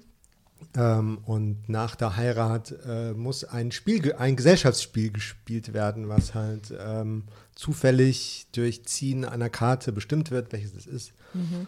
Und ähm, ja, Grace zieht ähm, Hide and Seek. Und ähm, der Haken ist, dass äh, das Spiel zum, zum Tode gespielt wird. Ja. Dazu muss man sagen, dass die Le Thomas Familie, ihr, also der Reichtum der Familie basiert auf einem Brettspiel-Imperium. Also die, die, die Brettspielbeziehung ist, ist gegeben. Also es ist nicht völlig, völlig random für sie. Andere Dinge sind sehr random in dem Film, vor allem für sie. Weil sie, ihr wird nicht gesagt, dass, dass es um Leben und Tod geht. Ne? Sie, also sie wird gesagt, ey, versteck dich. Ja, genau. Was, äh, das wäre schon noch zusätzliche Motivation unter Umständen für besseres Verstecken. Wann fangen wir an, den Film zu feiern? Weil Der war so unendlich gut. Der war sehr gut. Ja, also vor, vor allem äh, Samara Weaving als Grace, als die Braut, ist ähm, erstaunlich, ähm, weil die, die, diese Figur steht unter, unter, so viel Stress und das bringt er echt, echt gut rüber. Ich meine, sie heiratet den Mann, den sie liebt und dann freut sie sich auf die Hochzeitsnacht und dann bekommt sie, sie wollte ja auch schon immer mal, in, ähm, also sie ist ja weise und das ist auch ähm, nicht nur den Mann, den sie liebt, so ist nicht nur ihr Traum, sie möchte auch endlich eine große Familie haben und so hat sie dann eine Familie und dann bekommt sie nicht die Hochzeitsnacht, sondern muss in der Hochzeitsnacht um ihr Leben und ausgerechnet ja. die Familie, die sich so gewünscht hat, versucht sie umzubringen. Es ja. ist schon. Also es ist, die, die, die Story ist sehr zynisch. Mhm. Man glaubt halt nicht, wie unglaublich schwarzhumorig und witzig dieser Film einfach ist, weil sie, ähm, du hast ja schon die, die Schauspielerin ähm, gelobt, das war die Nichte von Hugo Weaving, meine ich. Ich hatte die vorher nie gesehen und ich finde, die spielt es so großartig. Die ist halt so abgefuckt. Dann hat sie, also ich meine, ganz ehrlich, es gibt ja auch dieses, dieses Plakat, ja, wo sie dieses, beim, das Hochzeitskleid halb abreißt, dazu Chucks anzieht und dann eine Schrotflinte umgehängt hat. Ich mhm. das, mm, diese Frau ist so toll. Es macht so Spaß, ihr zuzuschauen, wie sie total schockiert ist und immer wieder völlig fassungslos darauf reagiert, wie bekloppt diese Familie eigentlich ist. Und dieses Spiel und alles. Und ja. Ja, also sehr gut gespielte Angstzustände. Ja, hervorragend. Ich glaube, sie hat die glaubwürdigsten Schreie rübergebracht, die ich je irgendwo in einem Horrorfilm gehört habe. Es war unglaublich. Und er springt halt so, also der, ich finde halt wirklich toll, wie der Humor den Horror trotzdem bei dem Film unterstützt. Also, weil mhm. es ist jetzt, ähm, es ist jetzt zwar kein krasser Hereditary Horrorfilm, wo man, wo man vor Angst das Kino verlassen will, aber ich finde, also der Horror ist schon real. Es hilft dabei auch, dass der Film durchaus brutal ist. Und die Angst ist real. Also man, man weiß auch nicht, ja, überlebt sie, überlebt sie nicht. Was passiert denn jetzt als nächstes für ein abgefahrener Scheiß? Und äh, das, das Ganze steht sich halt nie im Weg und stolpert auch nie über sich selbst. Ja, obwohl man, was ich auch interessant finde, ist, dass, ähm, also für mich durch, durchlaufen diese Figuren, nicht nur sie allein, also sie trägt den Film schon sehr, das muss man sagen, aber ihre Figur, genauso wie auch die ihres Bräutigams durchläuft äh, während des Films immer wieder so Szenen, es ist wie so eine Ambivalenz äh, zwischen zwischen dem Streben nach dem, nach dem, was eigentlich richtig sein sollte und dem, ähm, dem Zurückfallen dann vielleicht auch in, äh, in vertrautere Muster. Wobei ähm, der Zuschauer da wirklich auch so von, von, einem, von einem Extrem ins andere geworfen wird. Also am Anfang ähm, wirkt sie, wirkt sie sehr sympathisch, nicht, nicht wirklich scheu, was ich glaube ihrer Figur auch sehr gut tut, dass sie nicht so das unschuldige Kätzchen ist. Aber die Art, wie sie dann auch reagiert, nachdem sie realisiert, was tatsächlich passiert und dass sie eben nicht einfach äh, so davonkommt, dass sie dann tatsächlich auch sagt, okay, äh, es, hilft, es hilft jetzt alles nichts. Äh, wir machen jetzt unser Ding hier, ich will, mhm. will einfach nur überleben. Mhm. Und das ist absolut glaubwürdig und das holt den Zuschauer auch direkt ab und ähm, ja, erzeugt auch diese, diese enorme Verbundenheit mit dieser Figur. Das hat man auch gespürt. Und hat gefühlt keine Minute Downtime, keine mhm. Verschnaufpause. Es sind echt 95 Minuten ist Action und du bist mhm. dabei. Also ganz kurz wird mal durchgeatmet, aber auch wirklich nur durchgeatmet und dann geht es halt auch schon weiter. Mhm. Dann passiert der nächste Scheiß. Ja. Und das, ähm, deshalb halt auch die Menschenfrage am Anfang. Der Film hat nur 6 Millionen gekostet, aber also das Setting und die ganze Szenerie bei dem Film find, fand ich unglaublich überzeugend. Also wirklich das Haus, so hätte ich mir Resident Evil gewünscht, ja. So hätte das aussehen sollen. Und ich finde, der Film sieht fantastisch aus. Ich könnte mich an jedem Bild satt sehen. Obwohl die Kamera größtenteils ist ja nah an den Charakteren dran und nicht so viele jetzt äh, Szeneriebilder. Dafür ist auch einfach gar keine Zeit. Aber alles, was da ist, sieht toll aus. Mhm.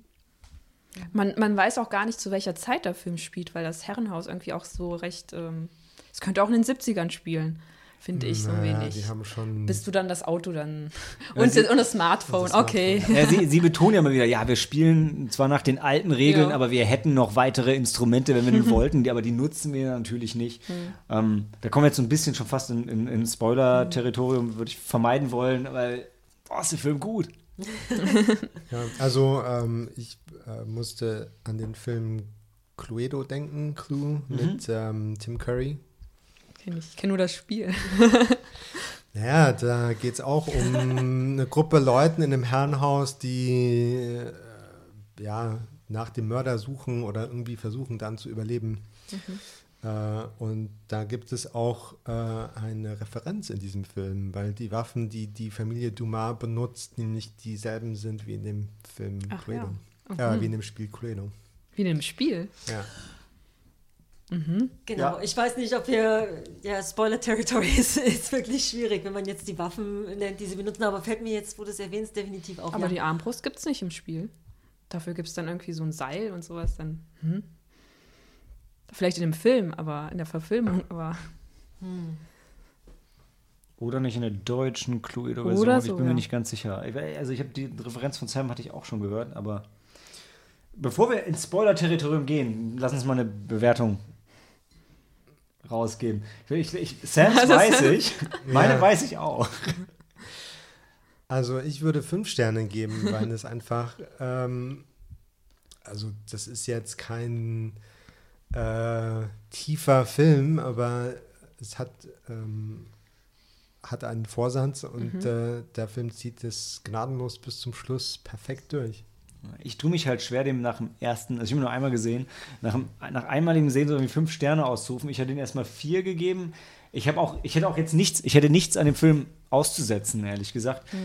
Ich weiß ja nur nicht, ob es ein Film für die Ewigkeit ist. Kann aber durchaus sein. Also bevor ich ihm fünf Sterne geben würde, müsste ich ihn nochmal sehen, aber ich, es spricht auch nichts dagegen. Ich habe ihm vier Sterne gegeben, weil ich finde, es gibt Szenen, ähm, wo, du, wo du eigentlich weißt, worauf es dann hinausgehen müsste und soll. Und meist, meistens tritt es so ein, aber du bist dennoch überrascht und äh, mitgenommen, weil das so passiert. Und ein paar Mal, ich wusste, was passiert, aber ich musste dennoch ähm, wegschauen. ja. Ja. Ich schwanke tatsächlich auch zwischen 4 und 5 Sternen, definitiv. Wobei ich wirklich fair sein möchte, dann sagen wir halt 4,5. weil ich, ähm, ich war geflasht von dem Film. Ich fand ihn großartig. Ähm, wie gesagt, kein professioneller Horrorfilmschauer hier. Und ähm, trotzdem begeistert, gut unterhalten, nicht zu Tode schockiert oder erschreckt. Also es ist tatsächlich, würde ich wagen, zu behaupten, ein Film auch vielleicht was für Horrorfilm-Einsteiger der jetzt sagt, okay, ich will mich mit dem Genre vielleicht ein bisschen näher befassen, aber habe jetzt noch nicht so viel gesehen und möchte auch gerne was haben, was vielleicht auch noch alle andere Elemente reinbringt, dann finde ich, wäre der Film echt äh, durchaus was, was man empfehlen könnte. Dann sind wir ganz gut bei viereinhalb, glaube ich, als, als Konsens. Und dann noch mal kurz ein Spoiler-Part. Ich muss sagen, also meine Lieblingsszene, wenn nachdem ihr durch die Hand geschossen wurde und sie in diesen Brunnen fällt und du siehst schon den Nagel oben, der aus dem Brett rauskommt und sie klettert hoch und greift mit der Hand genau über den Nagel und rutscht danach natürlich noch ab. Boah, das hat so weh getan, ich habe das so gefeiert. Das ist eine großartige Sequenz. Ich habe mich, ich hab mich wegdrehen müssen. ich lag dann. Ich habe mich auch weggedreht. Ich habe Ja, Aber ich wusste, und- was- also man weiß, was also passiert, die, aber- Dieses, dieses Mitfühlen, dieses äh, im Stuhl Ja, ja. winden und denken so, nein, das ist doch jetzt so eklig, geht dann, wird so lang gezogen Mhm. und zwar nämlich, sie ist dann schon wieder in Sicherheit und dann zieht sie sich ihren Leichen mit eigenem und Leichenblut und verschmierten Tränken. Ärmel Ja, ja. und verbindet sich damit die Hand und dann denkst du dir so, Mm. das kann doch nicht hygienisch sein. Das, das denkst du, Moment, das kann ich ja, so, aber- oh, das gibt dann Infektion, sie verliert noch die Hand, bevor, bevor der Film, also wenn sie dann, Wenn sie überlebt, dann. wenn sie überleben Falls sie sollte, überlebt. verliert sie bestimmt wegen Sepsis mindestens ihre Hand. Fänd ich ich fände es generell mal ähm, spannend, da mal so, so, eine, so ein Debunk drüber zu machen, inwieweit deine Hand noch funktioniert. Wirklich nach so einem, also in vielen Filmen ist so ein Durchschuss in der Mitte durch die Hand. Ich meine, wow, da ist doch schon. Also so, wenn ich das bei mir mal so, so nachfühle, so zwei, drei Finger fallen doch mindestens weg. ja. Benutzt sie die Hand wirklich noch intensiv danach? Also ich, mir ist nicht aufgefallen, dass es ihr großartig im Weg steht danach. Keine, Das Adrenalin, was Ja. durch ihren Körper pumpt, Ja, hat die ja. Schmerzen übertüncht. ja. Ja, ich meine ich mein schon, danach ist doch, äh, das ist danach, wenn sie versucht über, also nicht über den Zaun klettern kann und dann das Ja. Stahlrohr rausreißt, da merkst du schon, da ist sie nicht mehr so cool. Und auch dann, wenn sie sich mit dem Typen prügelt, nutzt sie auch nur die andere Hand. Da hatte ich, glaube ich, ein bisschen Okay. drauf geachtet. Äh, aber ich hätte es dem Film an der Stelle auch verziehen, wenn sie mit der Hand noch eine Faust gemacht hätte. Oder ihm einfach hart eine gescheuert hätte. Was soll's. Aber nee, das war schon. Und ich fand's cool, dass sie halt auch mit den Kindern relativ äh, kompromisslos umgegangen sind. Das fand ich wiederum auch richtig cool. Ja, Wie gesagt, Nicht zu viel Spoilerei, aber ich Ja, finde es sehr Wir sind im gut, Wir sind im Spoilerbereich. Spoilerbereich, okay. ja. Ich finde ich es sehr gut, dass die diese verdammten Blagen auch ihr Fett wegbekommen. ich habe es diesem, diesem kleinen Jungen da so gewünscht. Aber nur Ja. der eine Junge. Und der andere. Der andere wird genauso erzogen, der hat es genauso verdient. Töten wir ihn, bevor er dich tötet. Aber er kann ja nichts dafür, dass seine Eltern so sind, wie sie sind. Leid getan haben mir dagegen die Mates. Die, die, die, wir haben es nicht gut gehabt, die drei. Das war echt Ja. schade. Und die, sahen echt zur- gut aus. Die, die waren zur falschen Zeit. Vor allem die eine, die sagt, ich bin nicht mal eine richtige Mate. Die mögen nur gern, wie ich tanze. so honest. Ja. Aber sie hat sie auch verraten. Also da hat sie Ja, es aber dann gehabt. hat sie doch zu ihren Arbeitgebern. Aber die gelaufen. erste hat sich einfach nur um die Kinder gekümmert und dann wird ihr ins Gesicht geschossen. Wow. Ja. Das Und das doch wirklich aus Versehen. Ja, die Frau Versehen, konnte wirklich nicht schießen. Sie stand unter, Unter Drogen. Drogen, ja.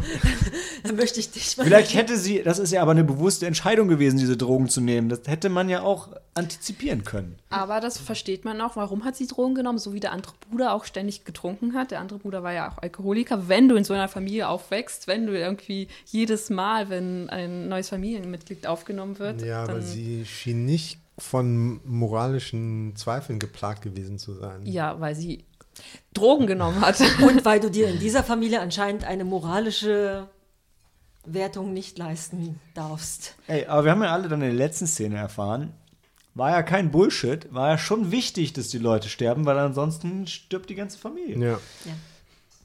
Okay, ja. Ja.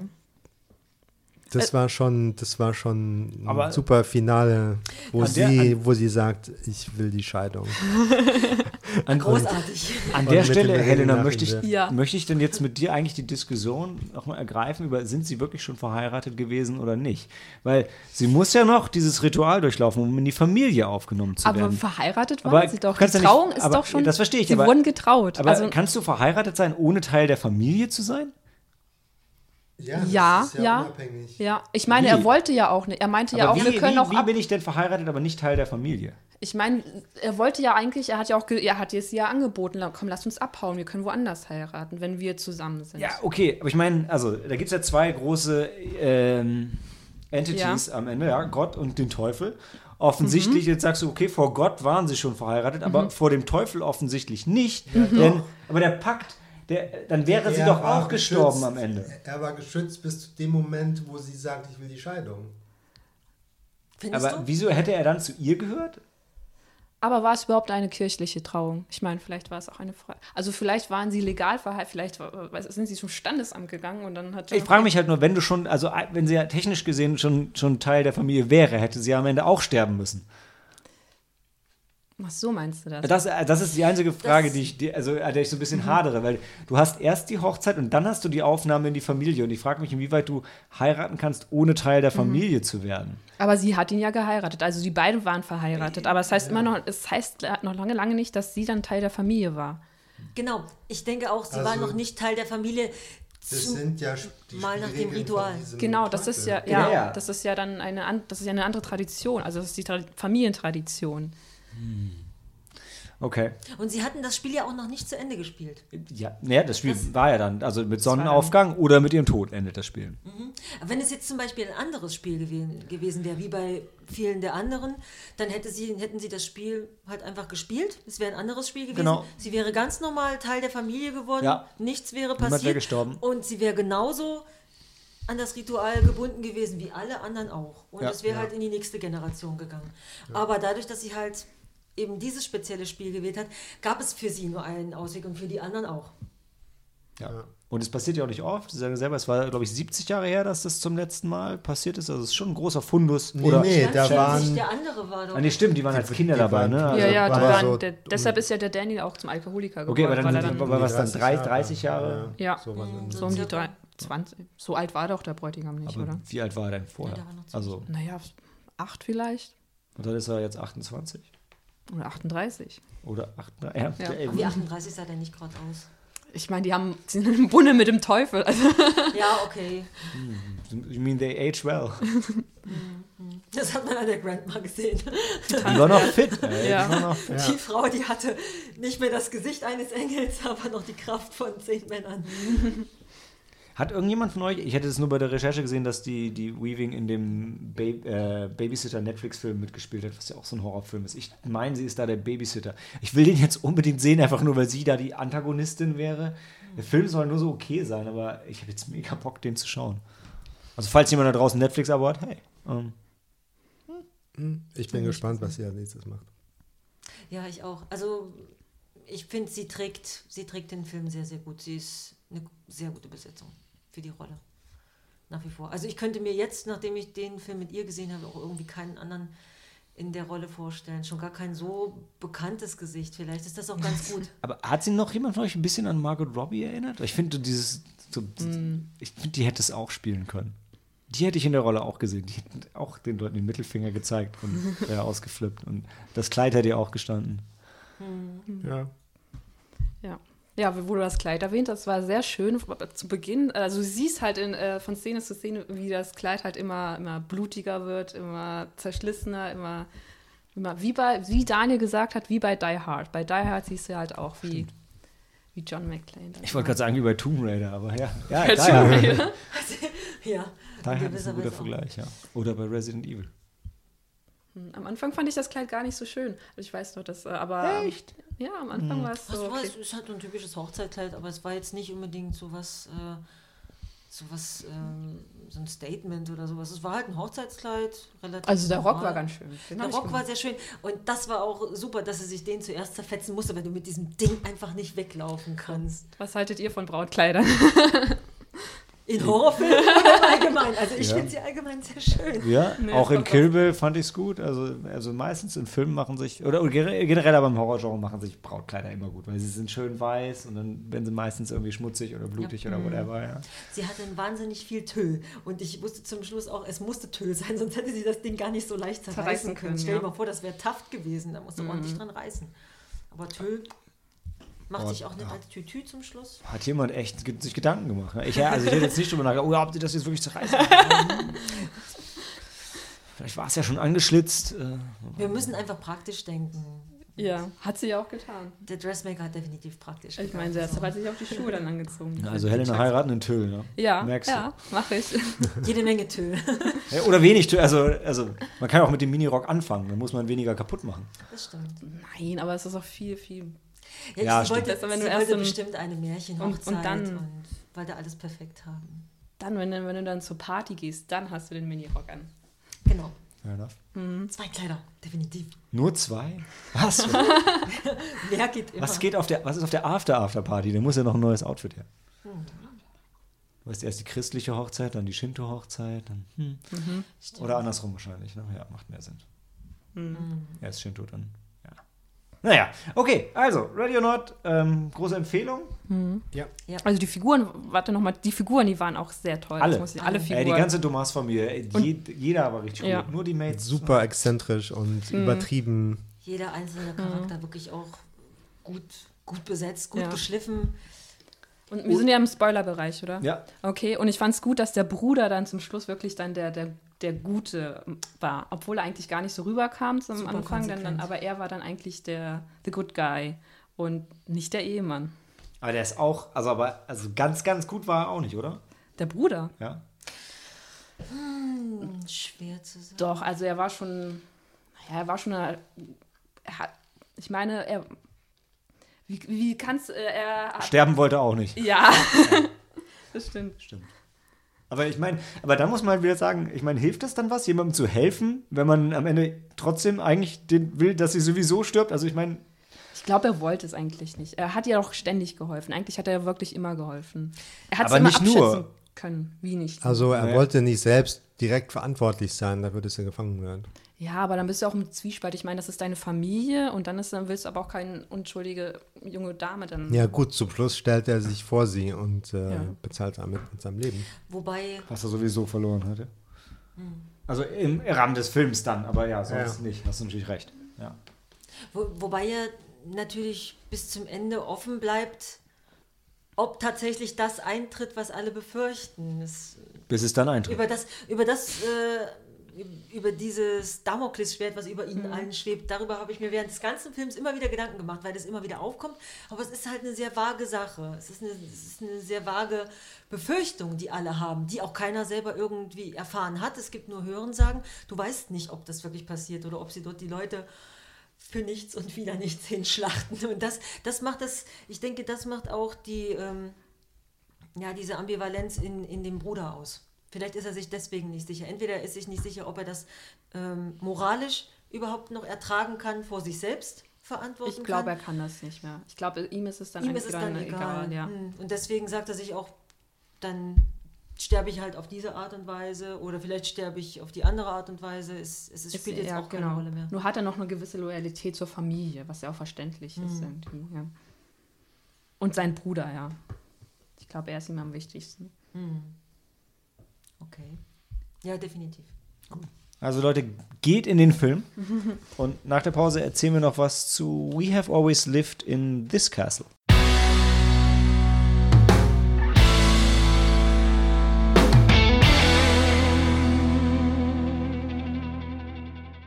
We have always lived in the castle. Ohne Tagline. Läuft am, oder lief, äh, lief heute an. Sehr gut. Ähm, ja, und ich darf erzählen, worum es ging. Also, mh, jetzt überlege ich gerade, die Blackwood-Familie ist reduziert auf Maricat, Constance und ihren Onkel, Onkel ähm, Julian. Und sie leben in einem äh, sehr schönen Anwesen in der Nähe von dem Dorf. Ah, verdammt. Shirley will. Shirleyville, genau. In Anlehnung an den Autor, äh, glaube ich, äh, oh, von dem Buch, auf dem der Film basiert. Und die ganzen Einwohner von Shirleyville sind den Blackwoods nicht wirklich wohlgesonnen.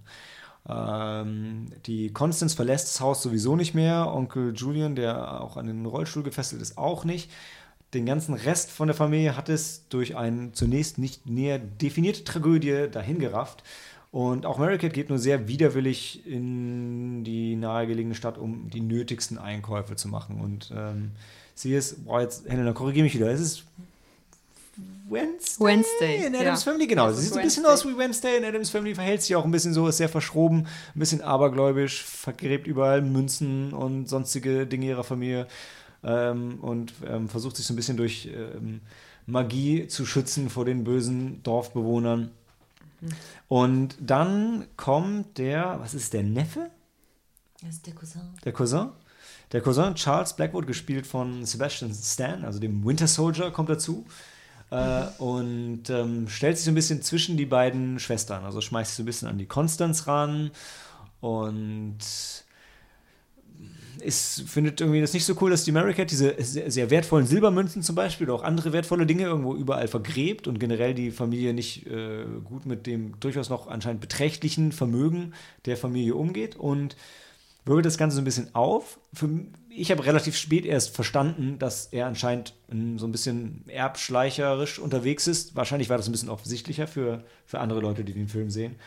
Äh, aber dadurch eskaliert das Ganze so ein bisschen, sowohl die so diese irgendwo erzwungene Harmonie zwischen den beiden Schwestern, als auch die düsteren Geheimnisse der Blackwood-Familie und generell die ganze Beziehung zu den Dorfbewohnern in Shirleyville. Shirleyville. Und ich fand, obwohl der Film nur, muss man heutzutage sagen, 90 Minuten ging, äh, war er sehr ruhig erzählt, hat sich sehr viel Zeit genommen. Ich fand ihn jetzt nicht an keiner Stelle wirklich langweilig, aber definitiv hat er so vorher vom Pacing her hat sich so einfach seine Zeit genommen und diese Geschichte erzählt. Und dabei ist er immer so, er schrammte immer so ein bisschen am Übernatürlichen und am Horror entlang, ist aber nie wirklich dahin gegangen. Also blieb immer so in diesem, äh, in diesem Gothic-Metier und war durchaus sehr morbide, sehr spannend und auch, auch unheimlich, aber nie richtig gruselig. Und ja, am Ende war ich gut unterhalten, aber jetzt nicht übermäßig begeistert. Ich glaube, äh, Ina, du warst auch drin, oder? Sonst, Ja, ich- sonst am Tisch keiner, wenn ich das Nein. richtig in Erinnerung habe. Ich weiß nicht, wie fandst du den Film? Ich denke, ich kann ähm, dir schon größtenteils zustimmen. Also unterhalten gefühlt habe ich mich auf jeden Fall schon. Ähm, während des Schauens selber habe ich dann zwischendurch auch ein paar Mal mich gefragt, okay, in welche Richtung will der Film jetzt wirklich überhaupt? Aber das hat sich äh, dann zum Schluss dann auch ein bisschen geklärt. Also der Film hat noch viele Fragen offen gelassen, auch am Ende. Und ähm, mit diesem, mit dieser leichten, dauerhaften Tendenz zum Übernatürlichen hast du absolut recht. Und ich habe, ich denke, wir haben, wenn wir im Kino saßen, alle irgendwie so ein bisschen drauf gewartet, dass da jetzt Ja. tatsächlich diese übernatürliche Komponente irgendwie stärker zum Tragen kommt, dass irgendwas irgendwas passiert, dass irgendwo ein Messer durch den Raum fliegt, übernatürlich bewegt oder irgendwas passiert, aber das tritt halt nie ein. Der, der Film spielt sehr, sehr ähm, gut, finde ich, mit, äh, mit den eigenen äh, Vorstellungen des Zuschauers oder dem, der, der Fantasie des Zuschauers, was eigentlich passieren könnte.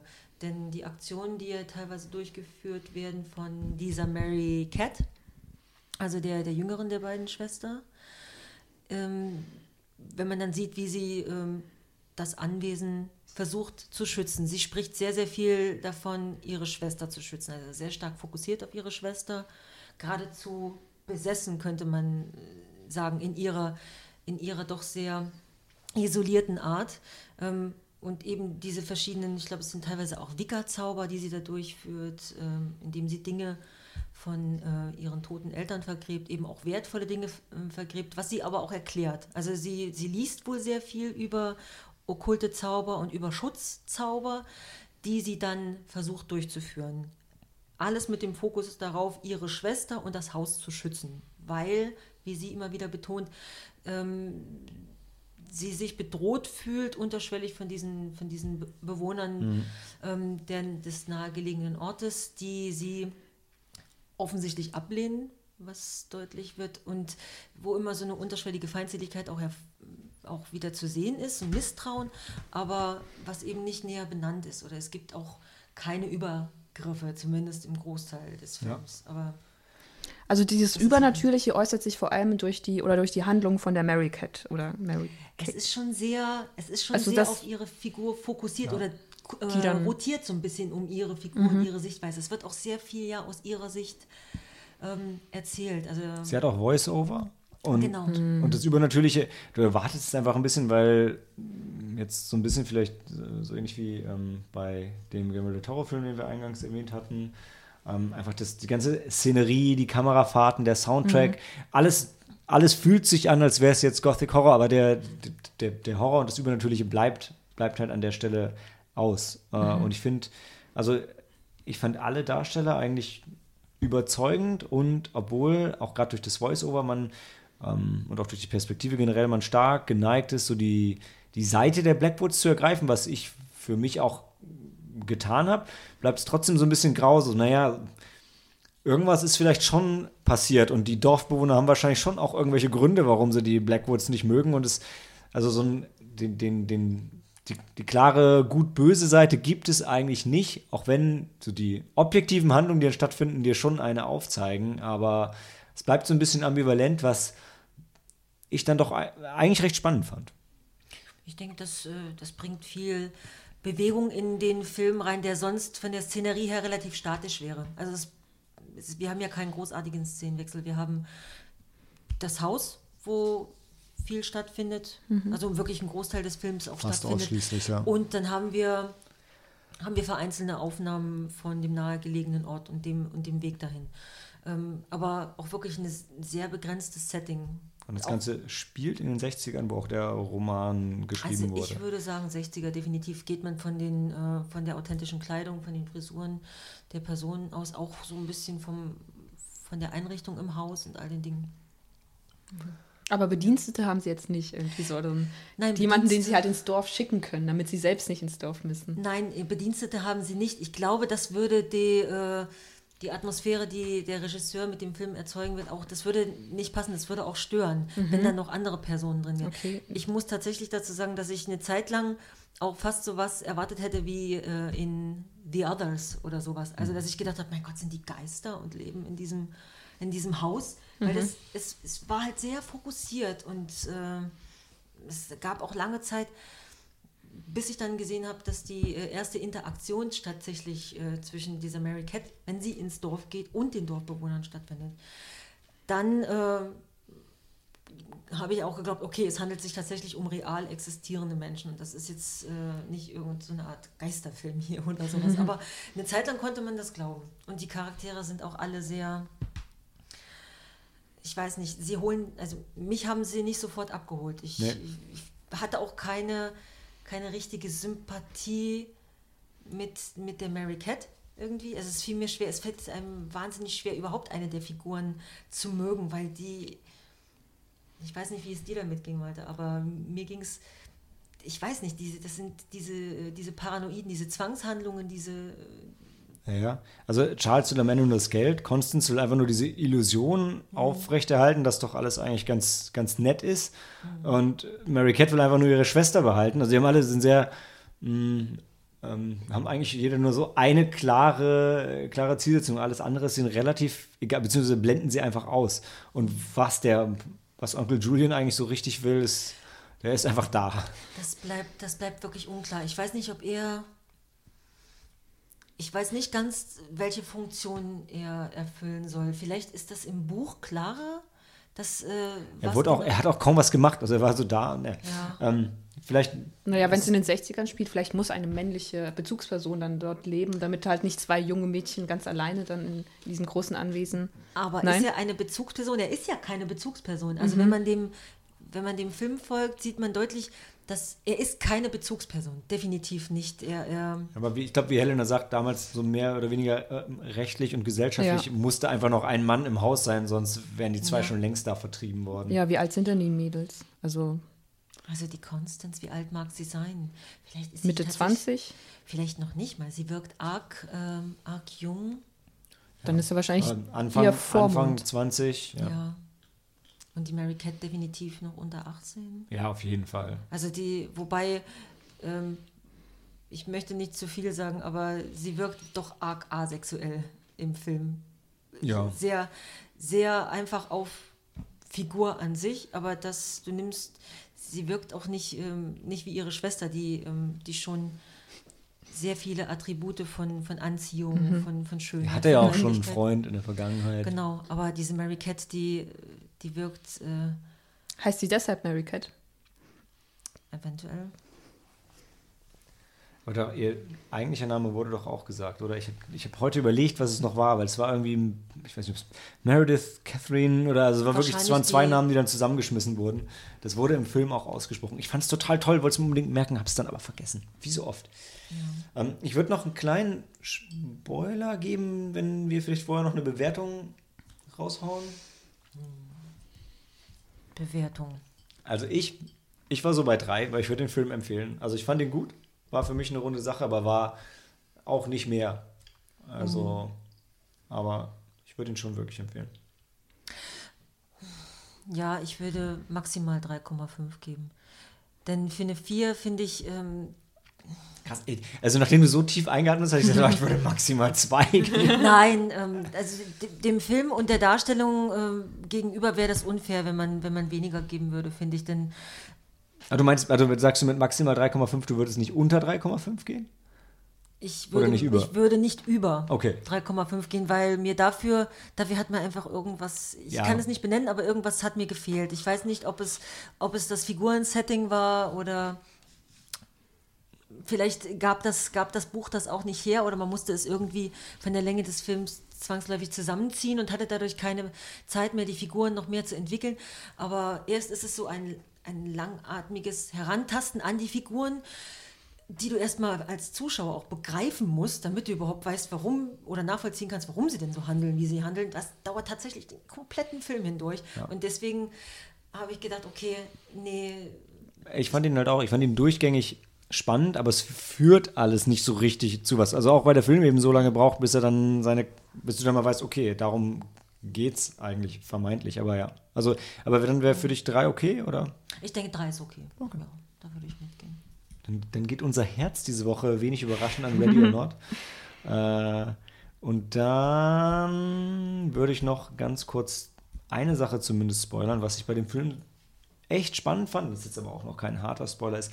Er beginnt ja mit dem Ende das vergisst man aber wieder total. Mhm, ja. Und ich muss jetzt auch im Spoilerbereich vielleicht gar nicht aussprechen, was das Ende ist und worauf es hinausläuft, aber das fand ich sehr cool und gerade dadurch, dass er mit dem Ende anfängt, das unterstützt sehr diesen Gedanken, so sind das vielleicht Geister. Irgendwas ist doch hier komisch, weil es sehr, hm, also ich, ich will jetzt nicht sagen übernatürlich abgehoben auf der Metaebene, aber es fängt sehr, sehr losgelöst von der Szenerie statt und wirkt sehr ätherisch irgendwie, wie sie durch das Haus laufen. Am Anfang, was ja das Ende vom Film ist, aber das vergisst man komplett wieder und zum Schluss holt es dann ein und also da da, also in, in der Szene vorher, wenn ein Dorfbewohner so ein bisschen aufbegehren gegen die Blattwurf-Familie, da habe ich auch wirklich, da habe ich starke Emotionen und nicht sehr positive verspürt gegenüber Ja. dem den Dorfbewohnern, weil das war echt so eine solche Ungerechtigkeit und es ist halt niemand eingeschritten, weil sich einfach alle einig waren.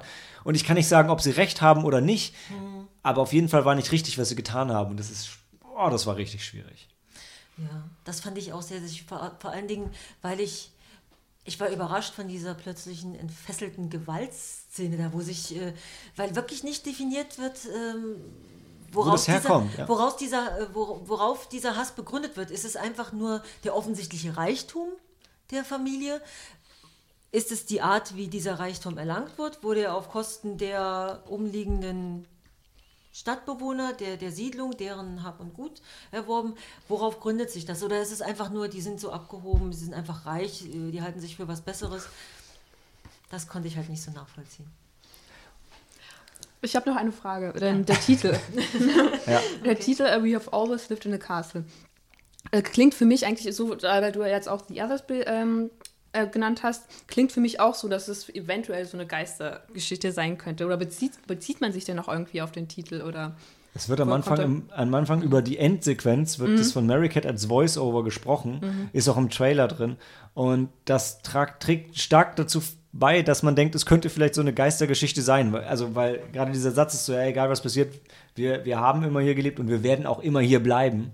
Äh, und das schwingt echt so ein bisschen mit. Und das hat, also dadurch habe ich ganz lange gedacht, so, da muss doch jetzt irgendwas kommen. Also eigentlich eher, also entweder direkt was Übernatürliches in Bezug auf, ja, die haben schon immer da gelebt und sind, und sind irgendwie Geister und sitzen da fest. Oder dass sie halt hart Gewalt, mit Gewalt zurückschlagen, wenn man versucht, sie zu vertreiben. Aber beides kommt irgendwie nicht.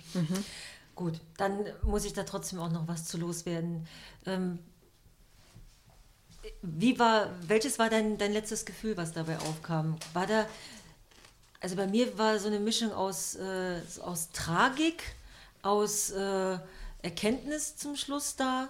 Okay, so funktioniert es für die beiden, aber äh, mit, mit irgendeinem Art von, von Frieden oder dergleichen äh, hatte das ja auch nichts zu tun. Es ist Ganz, ganz am Ende war ich einfach nur so ein bisschen äh, tatsächlich irgendwo resigniert, weil es gab keine übernatürliche Auflösung und so in dem Film selber so, ja, und jetzt sind sie halt immer noch in einem Schloss und äh, boah, wie geht das denn jetzt weiter? Also schwierig. Ich am Ende ein bisschen ratlos.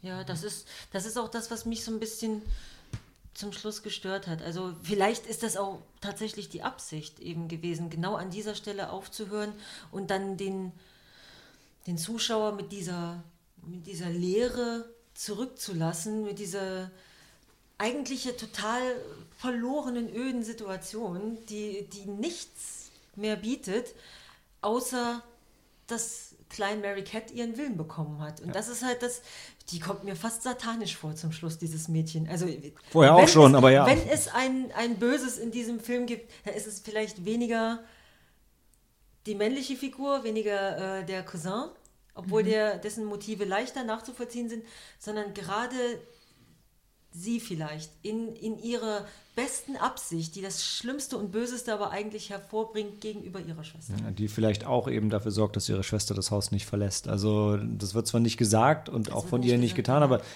am Ende, sie würde auch verlieren, wenn ihre Schwester das Haus verlassen würde. Ja.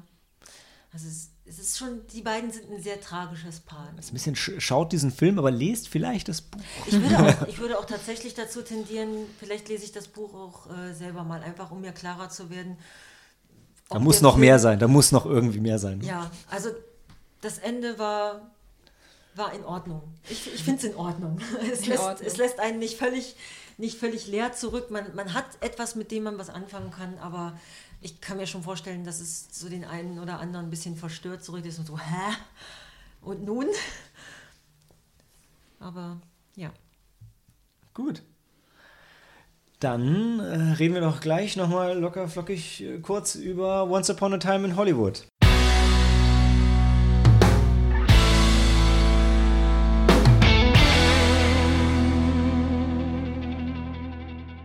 The Ninth Film from Quentin Tarantino nach seiner eigenen Zählweise. Uh, Once Upon a Time in Hollywood.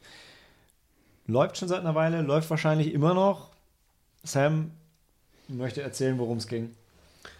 Ähm, ja, es geht um einen Schauspieler und sein Stunt, Stuntman, die seit jeher zusammenarbeiten. Ich wollte gerade sagen Stuntman Mike. Falscher Film, ja. Äh, Ende der 60er Jahre, äh, gespielt von Leonardo DiCaprio und Brad Pitt. Ähm, Wer ist der Stuntman und wer ist der Schauspieler?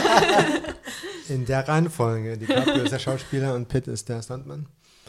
Ähm, und die Karriere vom Schauspieler fängt an, immer schlechter zu laufen.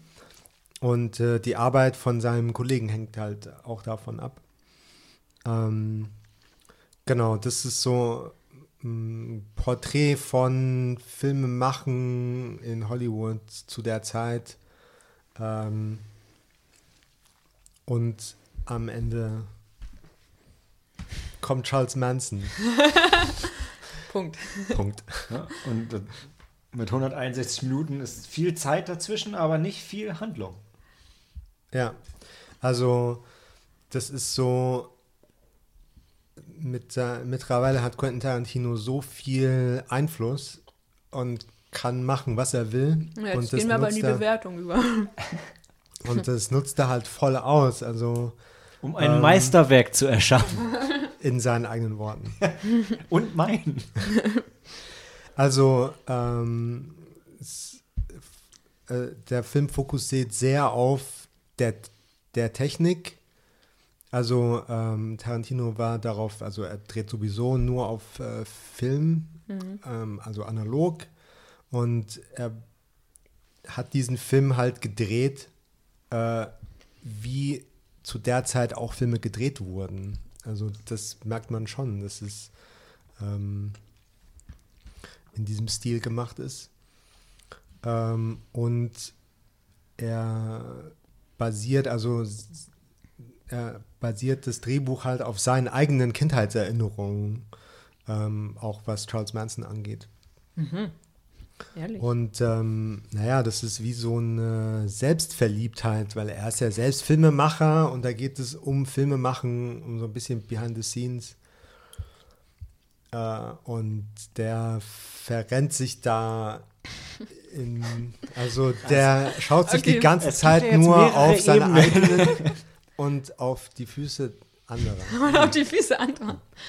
Also, Also, vielleicht, um, um mal ganz kurz bei der, bei der Länge zu bleiben, also ähm, oder der, der, der wenigen Handlung, ich weiß, irgendwann nach 60, 70 Minuten habe ich, mich- hab ich zumindest innerlich gedacht, und ich glaube, ich hätte mich auch irgendwann zu Helena umgedreht und gedacht, ey, krass, da passiert ja wirklich nichts mehr. Ja. Ist ja irre.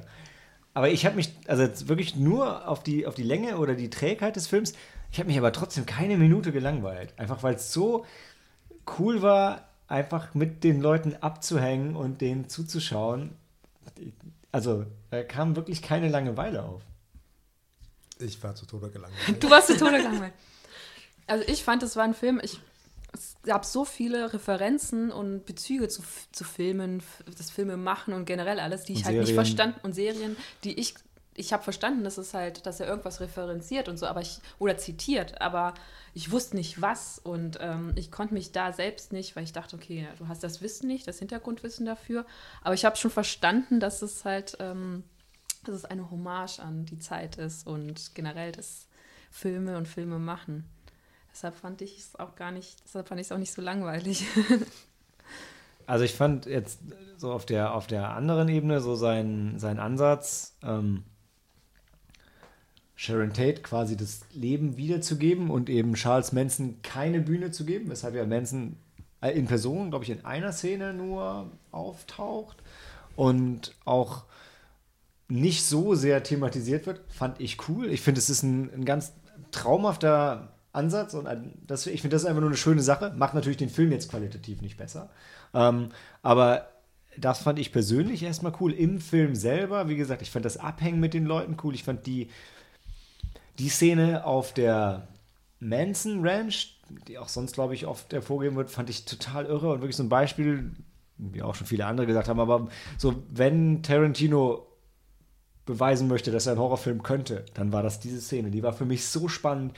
Ich habe so um, um äh, Brad Pitts Cliff Booth gebangt an der Stelle, Angst gehabt, dass ihm jetzt was passiert, weil das so bedrohlich und toll inszeniert war. Am Ende ist wenig passiert, ja, aber das, die Spannung war trotzdem da und ich finde, es war trotzdem eine unglaublich unglaublich intensive Szene. Und ich meine, das, das Finale auch, dann ja, die Gewaltexplosion, die halt viele irgendwie von Tarantino erwarten, die dann aber wirklich so over the top ist, dass du halt irgendwann irgendwann lachst du und irgendwann hörst du auch dann wieder auf zu lachen und denkst, Alter, was geht denn bei dir ab? Was ist eigentlich in deiner Kindheit schiefgelaufen?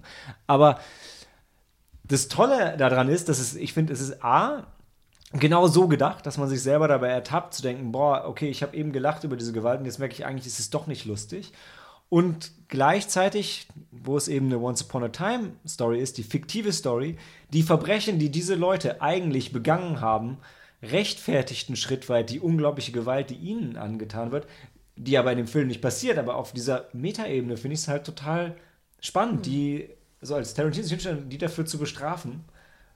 Das sehe ich genauso, weil das setzt zwar eine gewisse Grundkenntnis voraus. Du musst ja halt wissen, was passiert ist und was eigentlich passieren würde. Und äh, deshalb, es rechtfertigt das vielleicht nicht, diesen Gewaltexzess, aber als Zuschauer bist du dann irgendwie dann doch mit drin und dann, ja. Weil sonst, ich meine, dann sind da drei junge Menschen, die da einfach so einbrechen, da ist da Brad Pitt und, ähm, und sein, sein Kampfhund. Ja. Also gut, ähm, die äh, Kampfchoreografie mit Hund hat mich sehr an John Wick 3 erinnert. Den ich noch nicht gesehen habe, Vorsicht keinen John Wick-Film gesehen.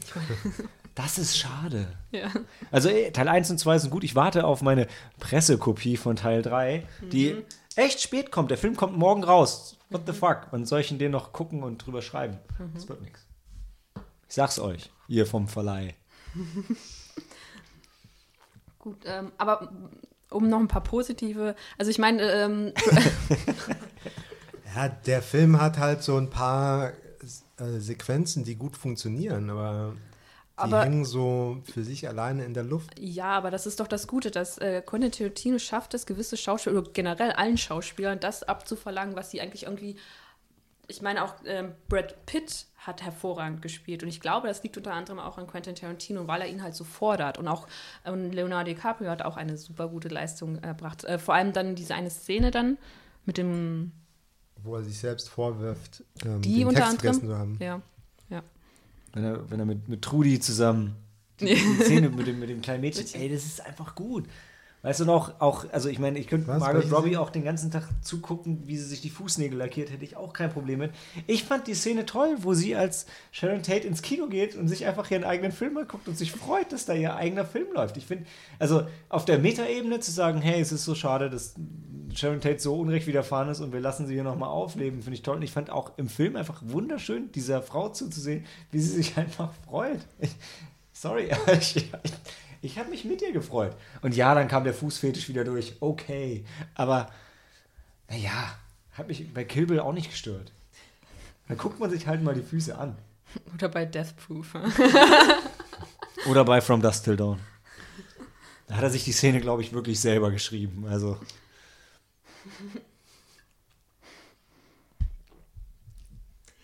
Ja. Nein, er überzeugt mich nicht. Möchtest du noch dann die, die Bruce Lee Rassismuskeule rausholen? Oder? Hm, warum? Ich fand das gar nicht so. Äh, ich auch nicht, aber es regen sich ja mega viele drüber auf, dass okay. Bruce Lee halt von einem Weißen einfach so verprügelt wird, als könnte er nichts und wird so mega arrogant dargestellt. Mhm. Dann sind die anderen, die sagen, ja, aber es ist ja seine Traumsequenz, deshalb erinnert er sich halt so daran. Und so ein bisschen hin und her. Ich fand es im Film auch so ein bisschen, naja, irgendwie hätte ich Bruce Lee ein bisschen cooler erwartet. Also, und ich hätte gerade von Tarantino erwartet, wenn Tarantino eine Szene mit Bruce Lee macht, ich, boah, der, der zeigt jetzt Bruce Lee als den krassesten Actiondarsteller ja. überhaupt. Macht er nicht. Aber für mich hat die Szene im Film halt trotzdem funktioniert und ich sehe jetzt den Aufriss da hinter nicht. Also, obwohl ich Bruce Lee Fan bin. Also, Ja. Aber hast du dich nicht gefreut, all die, die alten, ähm, all die bekannten Gesichter zu sehen? Zoe Bell zum Beispiel. Ja. Aus Death Proof. Ja, das war schon ganz lustig, aber dann am Ende denke ich so, okay, sie hat in so Vetternwirtschaft mäßig einfach nochmal eine Rolle gekriegt. ey, komm, The Gang. Da waren sie einfach alle in der Szene dabei und das war total toll. Mein Kurt Russell war da und Kurt Russell hat doch auch das Voice-Over gemacht und großartig. Ich habe mich so gefreut. Ich hätte ihn die ganze Zeit umarmen können. Ich schaue lieber Death Proof, nochmal. Ich schaue auch lieber Death Proof nochmal, denn Death Proof ist einer der besten Tarantino-Filme überhaupt. Vier Sterne von mir. Vier Sterne. Locker. Ja. Ja? Vertretenes Schweigen. Wenn du nichts Gutes sagen kannst, dann sagst du lieber gar nichts. Das hat Marge Simpson schon gesagt. Das ist ja kein, kein Vorbild für mich.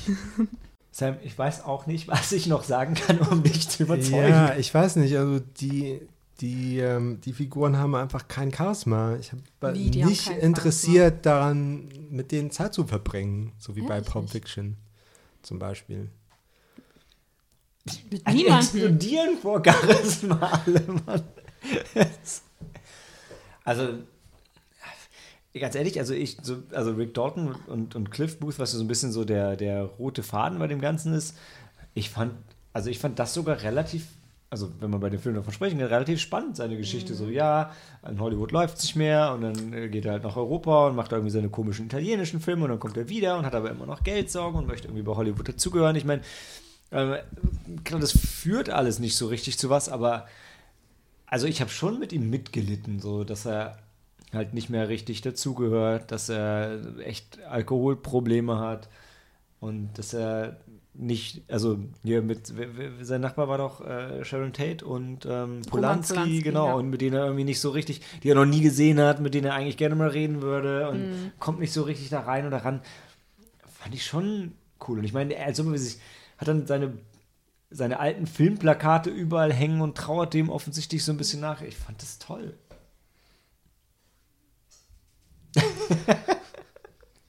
Wie ist das, äh, wie ist der Soundeffekt für Achselzucken? Muss ich irgendwas ausdenken? So sitze ich da, wenn Daniel mich normalerweise von seinem Film überzeugt und mir kein Gegenargument einfällt. Hm.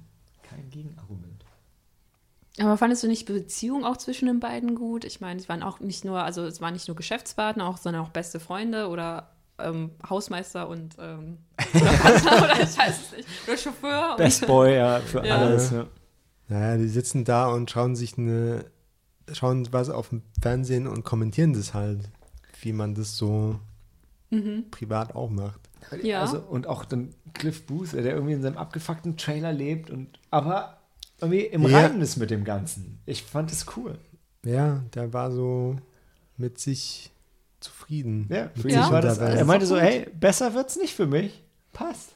Ja, ich habe ähm, ich habe erst nicht verstanden ähm, den den äh, den die die komplexeste Figur war Cliff Booths Hund, Meinst du?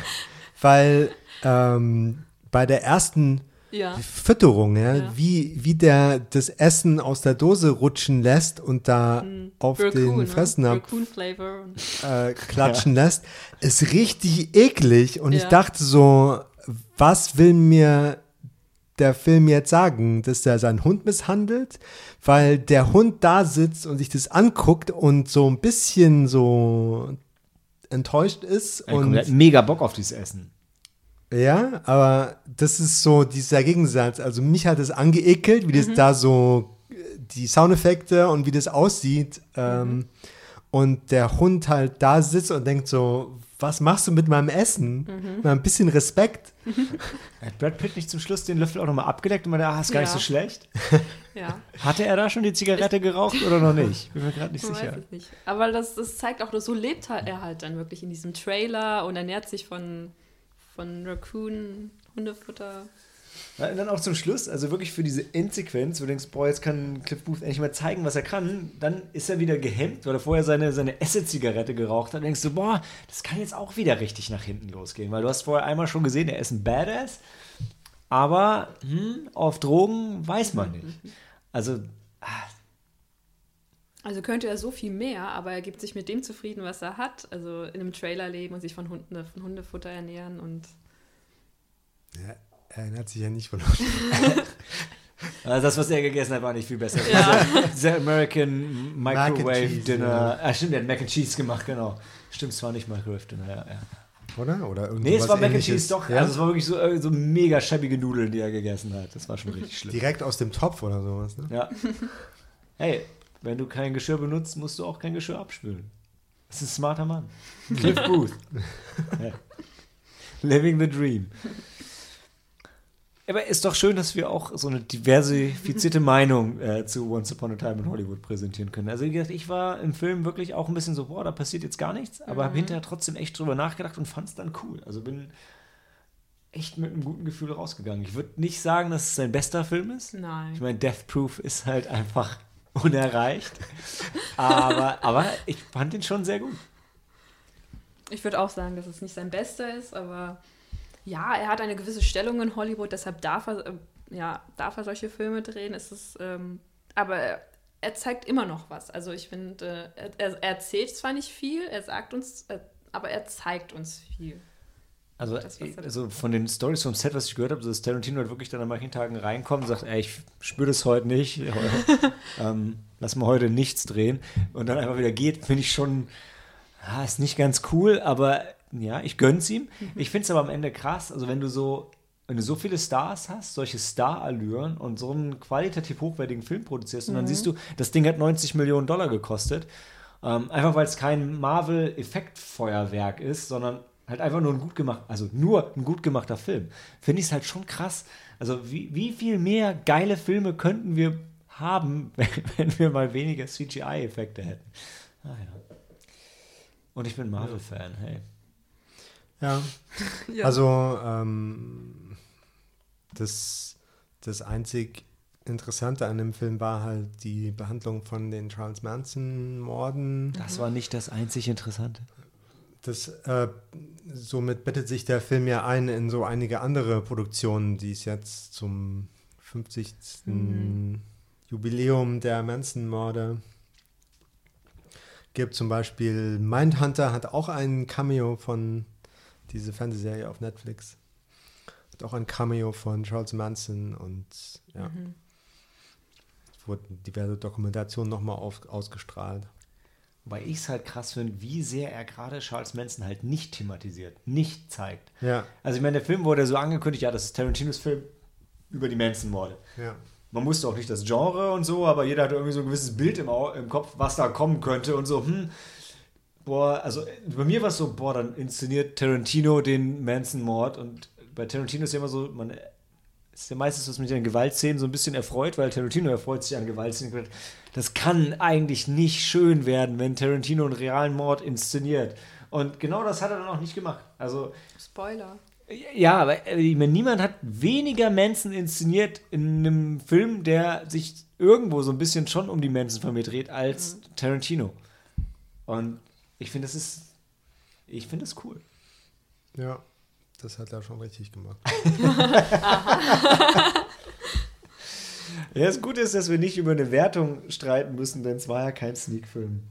Das heißt, wir haben auch kein Review geschrieben. Aber ihr seht, ähm, nicht alle fanden den Film so großartig. Ja, Ja, er hat sich schon teilweise gezogen, aber ja und mit dem, mit dem Flammenwerfer referenziert er auch sich selbst in Glorious Bastards. ja, finde ich, find ich gut. Ich meine, jetzt ist an den Punkt gekommen, wo er sich auch selbst referenzieren kann. Ja. Darf. Ja, so viele andere Leute, wie da draußen Tarantino Ja. referenzieren, war es an der Zeit, Ja. dass er das auch mal aufgreift. Er sagt, ey, er lebt den Zeitgeist. Und der Zeitgeist sind Tarantino-Referenzen. Er hatte keine Wahl. ja, also äh, klar, du, also ich finde, du hast schon recht, Sam, in der Richtung, dass der Film Hollywood und sich selbst und alles ein bisschen Selbstverliebt. selbst feiert und ein bisschen selbst verliebt ist. Aber für mich dabei einfach trotzdem ein unglaublich charmanter Film ist, den ich wahnsinnig gerne gucke, wo ich einfach großartigen Schauspielern zuschaue, wie sie großartig schauspielern. und mit großartiger Szenerie und großartiger Kamera und einem großartigen Soundtrack. Auch wenn der Plot dahinter vielleicht mehr so, also der hat eine, der hat eine Message und die finde ich sehr schön. Ähm, aber ja, der, der, Plot führt jetzt sonst nirgendwo hin, außer dem, dem, dem Anti-Manson und irgendwie pro-Tate und pro-Leben-Statement. Aber das, dafür, braucht man, dafür braucht man keine 161 Minuten eigentlich. Das stimmt. Hm. Ja, dann überlegt euch selbst, ob ihr seid ihr eher ein Sam, seht das Ganze kritisch, oder eher eine Helena und äh, er freut euch einfach an Tarantinos Liebeserklärung an Hollywood. Ja. ja. Ähm, noch andere Schlussworte? Mm, nein, Märchenstunde ist vorbei. Okay. Dann Handy aus und Film